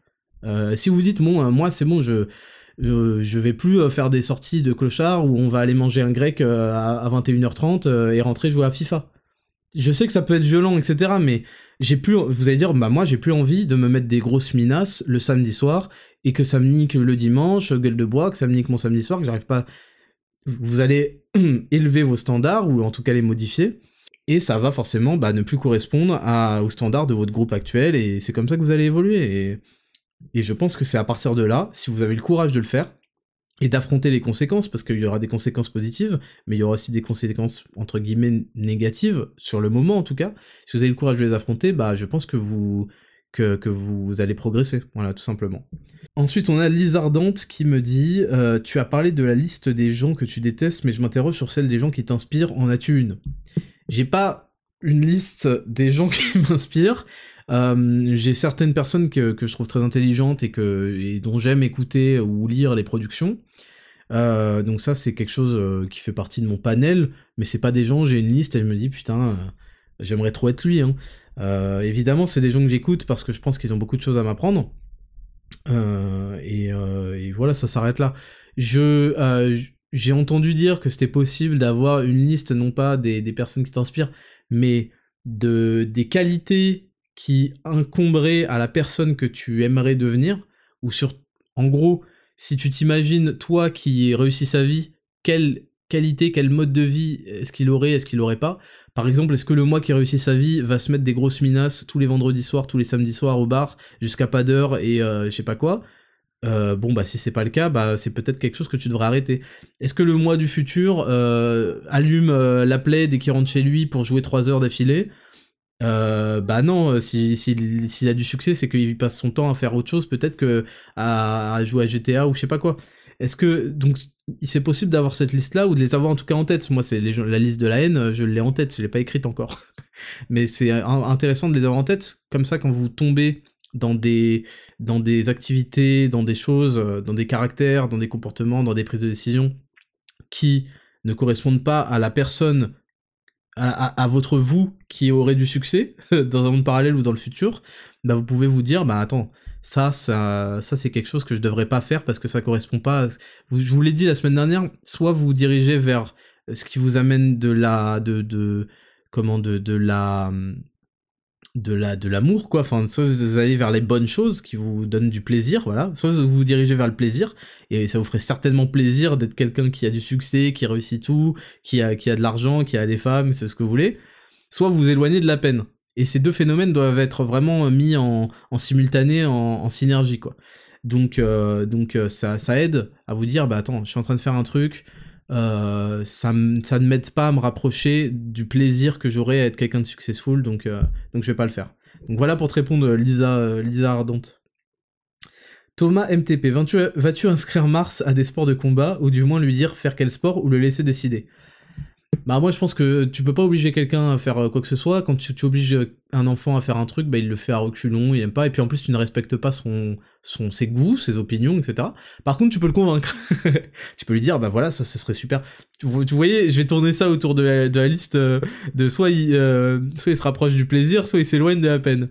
Et moi j'aimerais bien qu'il fasse un petit peu de, de, lutte ou quelque chose comme ça. Moi c'est vrai que mon père, et, et je suis je suis pas forcément désaccord avec lui, même si maintenant on peut bien se protéger et tout. Il a jamais aimé trop les sports euh, de de, de, de, de, coups au visage. Voilà, il a jamais aimé les sports où on met des coups de poing au visage parce que tu peux te péter le nez, ça peut te déformer le visage, ça peut te faire perdre euh, perdre des neurones et puis même euh, tu peux avoir des knockouts, tu peux ça peut être je voyais la carrière d'un boxeur professionnel. Bon, même si normalement dans une salle de boxe on on va pas jusque là, hein. ça c'est évidemment pas ce que je dis, mais euh, disons qu'il a jamais aimé ça.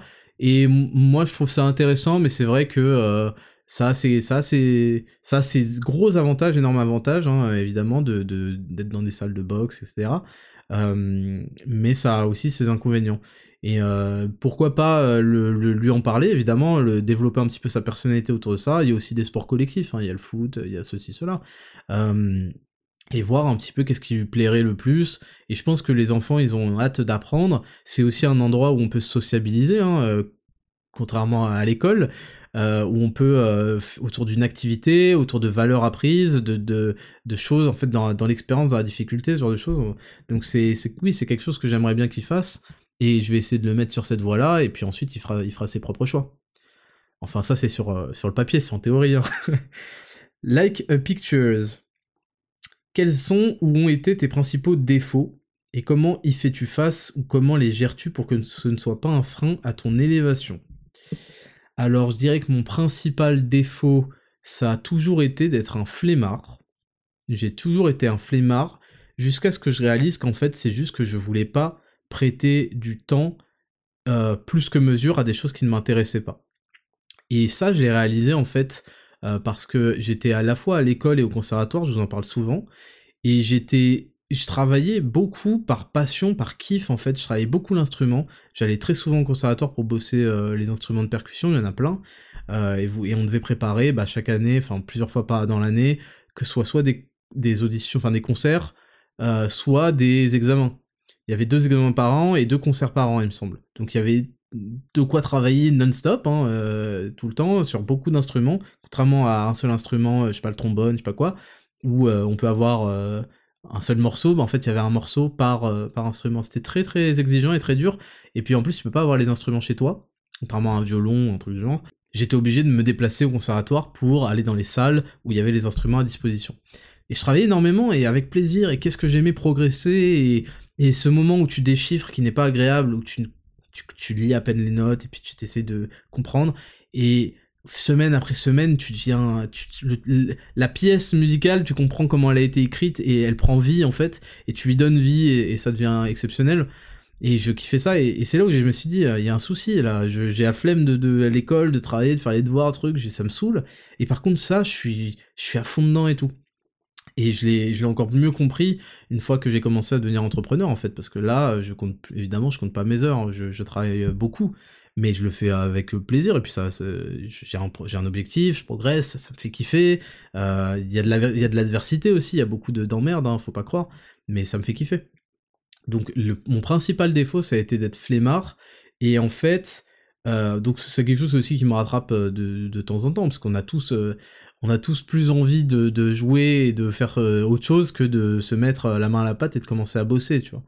Mais euh, je, comme, comme je l'ai dit tout à l'heure, je me dis est-ce que ça m'aide dans mes projets d'être de rien foutre là non et, j'essaie comme je vous l'ai dit je fixe que chaque jour même un tout petit peu je dois faire quelque chose qui me fait avancer vers mes objectifs et mes projets donc ça ça m'aide et c'est quelque chose qui demande plus que de la discipline, en fait, comme je l'ai dit, ça demande de rebrancher son cerveau sur euh, l'éloignement de la peine et l'approche du plaisir. Je vous recommande vraiment d'écouter l'épisode 5 qui était super intéressant là-dessus. Et, euh, oui, sinon, euh, je dirais qu'avant, j'étais aussi assez impatient, et ça, c'est quelque chose que j'ai dû apprendre à.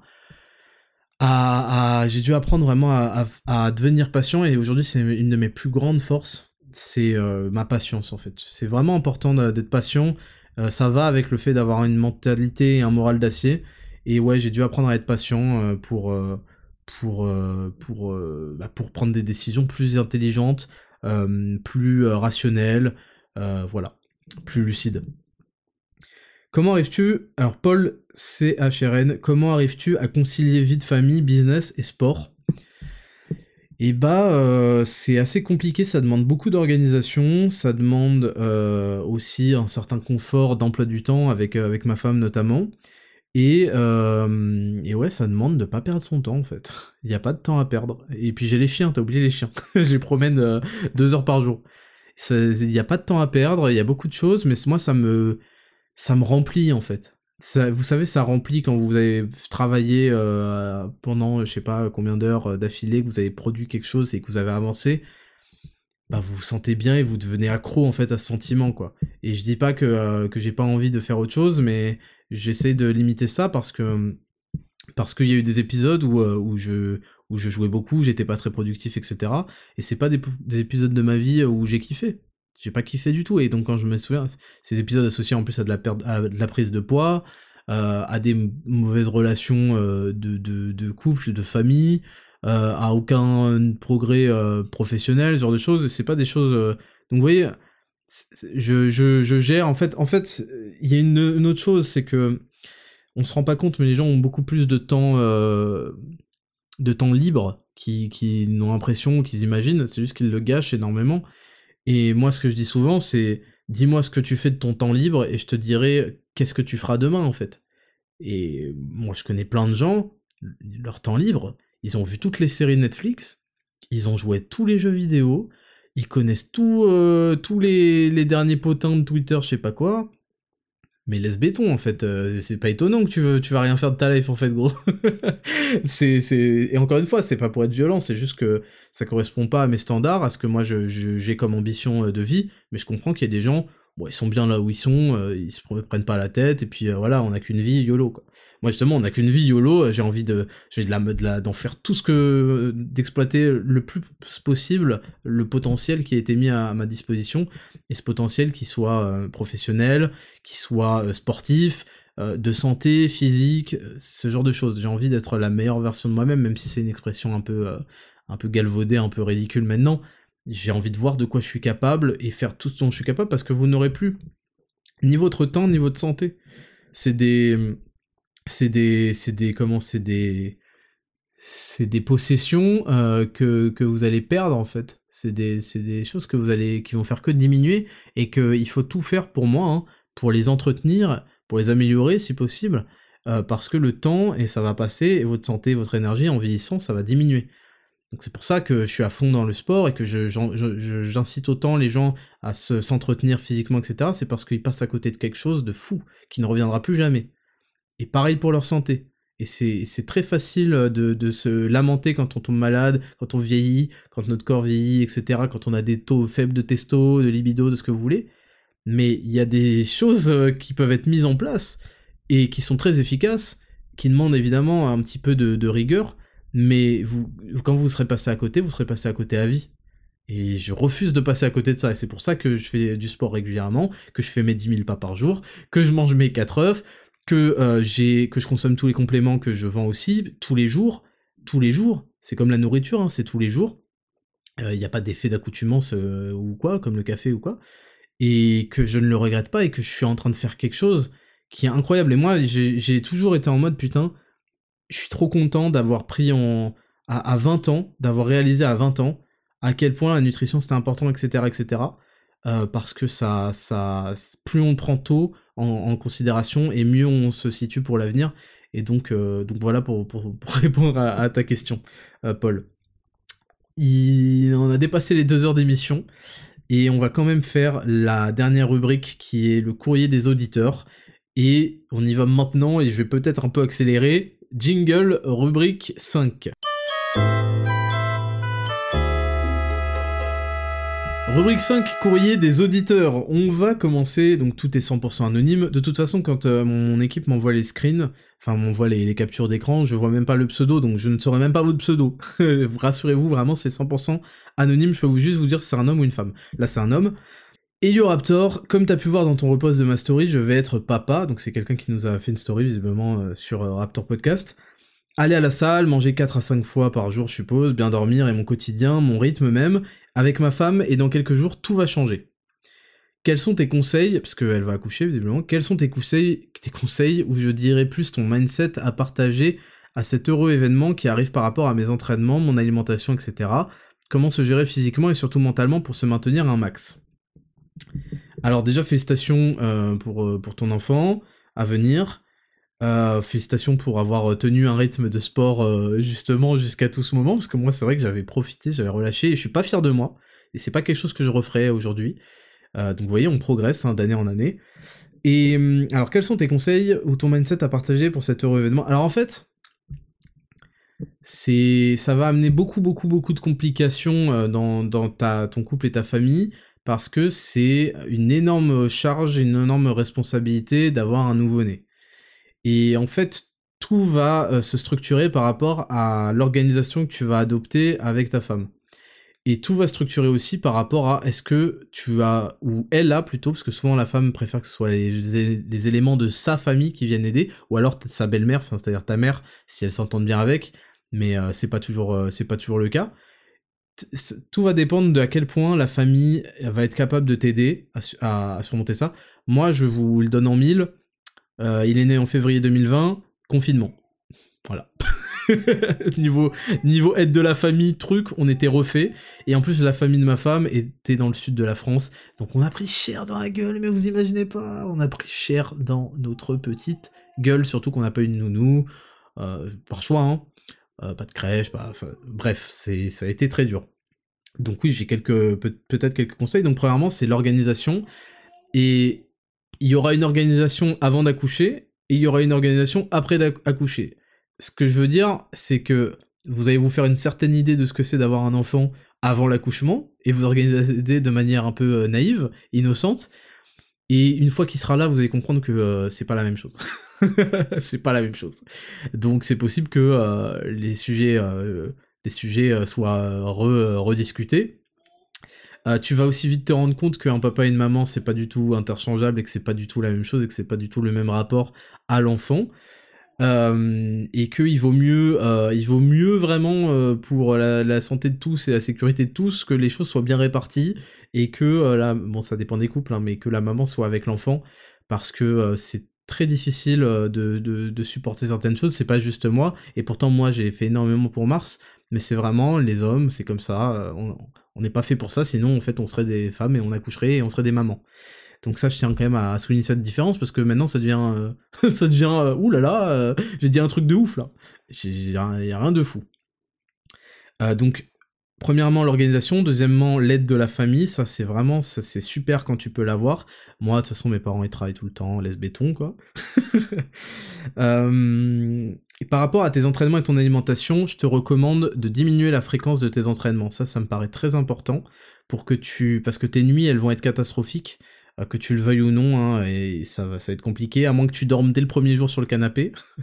Mais tes nuits, elles vont être euh, pas faciles, puis il y aura la nuit de l'accouchement, de toute façon, qui va un peu euh, te foutre dans la merde. Les meufs qui écoutent, elles doivent se dire mais quel fils de pute, nous on accouche et tout, et lui tout ce qu'il pense c'est est-ce qu'il va avoir ses heures de sommeil pour la testo et pour son entraînement? oui bah c'est comme ça, il faut bien qu'on parte à la conquête du monde, faites pas chier. Et donc, donc ça va être un peu... Donc moi je te conseille de faire un entraînement minimaliste, il faut que tu t'entraînes, je sais pas combien de fois tu t'entraînes par semaine actuellement, mais passe à trois fois par semaine, et passe à des entraînements assez courts d'une heure. Voilà, pour essayer de pas trop te taxer nerveusement, et puis de t'accorder de la présence aussi à la maison. De toute façon, toi, je sais pas ce que tu fais dans la vie, t'auras un congé bidon euh, paternel, là où je sais pas quoi, qui va durer 11 jours, euh, qui est une fraude, et euh, elle, elle aura un congé maternel aussi qui est une fraude, qui durera à peine 3 mois. Un truc du genre, hein, il me semble. Hein. qui est prolongeable si vais pas te donner des conseils, mais c'est prolongeable euh, si euh, il y a des complications euh, d'accouchement ou je sais pas quoi, et il y a des médecins qui sont très complaisants là-dessus. Mais bon, ça c'est une remarque. Donc mentalement en fait, c'est très difficile parce que c'est forcément en plus la maman elle est dans certains états, c'est il y a pas il y a peu de sommeil, il y a une organisation qui est toute chamboulée, c'est cela. Mais moi tout ce que je pourrais te dire c'est que tu peux mettre un petit peu entre parenthèses euh, pour l'instant euh, tout ce qui est diète, etc., tout en essayant d'être le plus euh, carré possible. L'entraînement, je te conseille de passer sur un entraînement assez minimaliste, trois fois par semaine, une heure à chaque fois. Et je te voilà, je te recommande de te détendre, de profiter de ce bel événement, de te dire qu'il faut être patient et que chaque chose a, sa place et son temps. Moi, euh, j'ai mis beaucoup de temps parce qu'il y a des imprévus. Euh, y, a, au niveau de la diète, il y a des imprévus, c'est cela. Donc j'avais décidé de progresser, mais j'ai mis beaucoup de temps parce qu'il y a tous ces aléas. Euh, et pour, et pour se maintenir mentalement, bah, il faut qu'il y ait beaucoup de discussions avec la maman, que vous sachiez bien répartir les rôles, et que ça peut devenir dangereux si elle si son esprit est un peu bousillé par le féminisme et qu'elle commence à, attendre de toi des trucs où t'es pas à l'aise et où tu seras pas performant et, euh, c'est compliqué. Et n'ayez pas honte de d'avoir d'avoir recours à une si vous n'avez pas de famille ou quoi à une nounou ou un truc du genre. Euh, c'est pas parce que moi je dis qu'on n'a pas utilisé ça que euh, c'est un truc la honte quand tu n'utilises pas du tout. N'ayez pas peur de ça et, et, voilà et bon courage et, et si possible euh, ne succombe pas aux sirènes de la maternité et, euh, fait tout pour qu'elle allaite au moins les trois premiers mois euh, son bébé. Sachant qu'après il peut y avoir des complications parce que le bébé il suce pas bien le, enfin il tète pas bien le sein et donc après t'as des autres options qui sont de tirer ton lait dans, une petite machine automatique là qui tire le lait et ensuite tu lui donnes dans un biberon mais au moins c'est du lait maternel. voilà pour te répondre. J'ai répondu assez rapidement mais peut-être qu'on en discutera, on en rediscutera certainement même dans les podcasts. Euh, salut Raptor, je me suis séparé de ma... Donc c'est un homme, de ma copine récemment. On s'est séparé parce que mon travail, entre parenthèses avocat d'affaires, prenait trop de temps. On fait de très grosses journées. Donc visiblement, elle aussi était dans ce milieu. Et je me demande si je suis condamné à trouver une fille qui fait le même métier que moi, voilà. et si ce rythme n'est pas un frein à des nouvelles rencontres. Bah non, c'est juste que en fait le, métier, le, le, boulot, c'est un lieu social, donc c'est un lieu de rencontre, et forcément tu peux rencontrer des, des, partenaires de couple futurs. Mais bon, tu peux pas, t'as as mille applications de, rencontres, il y a Fruits, MDR, euh, puis tu as certainement des cercles d'amis qui vont faire des soirées, des rencontres, des événements, peut-être y aura aussi des événements dans, le, milieu des avocats, trucs, et là tu peux rencontrer des gens. Donc euh, oui, peut-être que, il n'y a pas de souci forcément à rencontrer quelqu'un qui fait le même métier que toi, même si évidemment ça crée des journées longues, mais des tas de couples ont des journées longues et l'ont surmonté. Euh, et, euh, et oui, non, euh, alors tu me dis, en, gros, tu me demandes si c'était une bonne. Oui, je pense que t'as bien fait de t'en séparer, ou vous avez bien fait de séparer. je pense qu'il ne doit pas y avoir de frein à, tes ambitions, à tes objectifs, et que tu dois te développer parce qu'ensuite tu auras plus d'options et plus de choix dans le futur quand ta valeur va augmenter en termes de femmes. Donc ouais, je pense que non, et tu dois faire la hiérarchie des choses qui importent dans ta vie et avoir une copine du moment ou je sais pas quoi, euh, enfin, t'es pas un chien, t'es pas en chien de sexe ou quoi, euh, ça doit pas être au-dessus de, euh, pour moi, hein, si t'es si assez jeune, au-dessus d'une certaine progression dans ton travail, dans tes objectifs, etc. Maintenant, chacun fait ce qu'il veut et chacun met ses, ses, ses, ses hiérarchies comme il le souhaite. Voilà pour te répondre. Et on va prendre un dernier message. Salut Raptor, pour statuer rapidement le contexte, je suis quelqu'un qui ne fume pas et ne boit pas d'alcool. Très bien, félicitations. Mon problème est le suivant, en soirée ou en discothèque... discothèque. Quand il y a du monde, j'ai tendance à me mettre énormément en retrait vis-à-vis de mon groupe d'amis. On m'a même reproché cela en me disant que cela pouvait rendre mal à l'aise certaines personnes, voire que je pouvais inconsciemment empiéter sur leurs espaces vitaux. tu seras avec des tyrans ou quoi en soi, c'est quelque chose que j'ai du mal à réaliser car je ne m'en rends pas compte au final, c'est moi euh, que je m'en rends pas compte. Au final, c'est moi le problème ou c'est juste les gens en général qui ont du mal avec moi vu que je ne rentre pas dans les standards, fumer, boire, etc. Merci pour ta réponse et sois le plus transparent et honnête possible. Euh, alors moi, bah, je vais te raconter mon expérience. Hein. Moi, je fume pas et je bois pas d'alcool. Bon, j'ai eu une période où euh, où j'ai fait des bêtises avec l'alcool, enfin je fais des bêtises, où j'ai, j'ai, j'ai bu à des soirées et voilà, euh, je perdais un petit peu euh, mon état normal. ça arrivait rarement, mais suffisamment pour que je fasse ma propre expérience et que je sache que c'est de la merde. Mais je pense que c'est un, stade par lequel tout le monde va passer. Parce que c'est en faisant de la merde qu'on apprend aussi, ça, il faut quand même s'en rendre compte. Euh, donc, c'est pas parce que je fume pas, bon ça fait chier hein, de traîner autour de fumeurs. moi c'était beaucoup à la mode à mon époque. Euh, aujourd'hui, ça l'est moins, parce qu'on sait que c'est de la merde de fumer, mais il y a un moment où c'était vraiment à la mode chez les jeunes, chez les 15-16 ans, et c'était les mecs cool, et, euh, euh, ils pouvaient passer pour des mecs cool, enfin bref. et puis ça, a toujours été une sorte de d'avantage social la pause clope ou quoi où tout le monde fume sa clope ouais est-ce que t'as du feu truc tu peux engager des conversations mais c'est pas des raisons suffisantes pour se mettre à fumer hein. on est bien d'accord donc moi je fume pas aujourd'hui je bois pas ou occasionnellement, enfin très peu quoi, enfin je bois pas en fait. Euh, parce qu'en plus ça, ça nique tes taux de testostérone et c'est des calories euh, gratuites et j'aimerais dépenser mes calories ailleurs et pas baisser ma testo. Bon, ça peut m'arriver de prendre un verre de vin avec un repas, mais pas plus. Euh, au restaurant pour une occasion particulière, etc. Donc, ce que je voulais te dire, c'est que je comprenais pas trop ton truc, parce que moi, j'ai beau ne pas fumer, ne pas boire d'alcool, si je sors avec des potes, je vais prendre je vais prendre un jus, je vais prendre euh, même une tisane, je vais prendre un DK, je vais prendre une conso, et, tu vois. Alors oui, en, boîte, j'imagine qu'ils font pas de tisane. Hein. Pour la sécurité des gens, mettre de l'eau bouillante, c'est pas forcément ouf. Euh, mais ce que tu peux faire, et ce que moi j'aime bien faire, parce qu'en soirée ou dans des trucs comme ça, t'es mal à l'aise quand t'as les bras libres en fait. Il faut toujours que t'aies un verre. Donc il faut toujours que tu aies un verre sur toi. Ça c'est mon petit conseil quand vous êtes en soirée pour être à l'aise et euh, renvoyer une meilleure posture. Il faut que vous ayez un verre euh, dans une main parce que euh, même s'il est vide ou même s'il y a de l'eau, puis au pire tu mets de l'eau. Hein. Franchement au pire tu mets de l'eau. Tu peux demander de l'eau, hein, même en boîte. Hein, tu peux demander de l'eau. Donc tu mets de l'eau et au moins ça te, ça te fait rentrer dans le moule, ça fait que truc. Mais t'es pas obligé de boire, gros. Et fumer, certainement pas. Maintenant, moi, ça m'est déjà arrivé d'accompagner euh, des, des, potes qui allaient fumer. Euh, voilà, je me mets un peu en retrait parce que j'ai pas envie de me faire. Euh, mais c'est pas, pas la mer à boire, tu vois. Et, et non, et t'as pas, t'as certainement pas à te, à te mettre à faire ça. Et puis peut-être que je vais te dire, ça a pas l'air de te plaire énormément de sortir en boîte peut-être que tu devrais pas sortir en boîte. Tu vois, moi je trouve c'est de la merde de sortir en boîte. Bon, bah, je sors pas en boîte. si j'ai des potes qui vont en boîte, c'est sans moi, tu vois.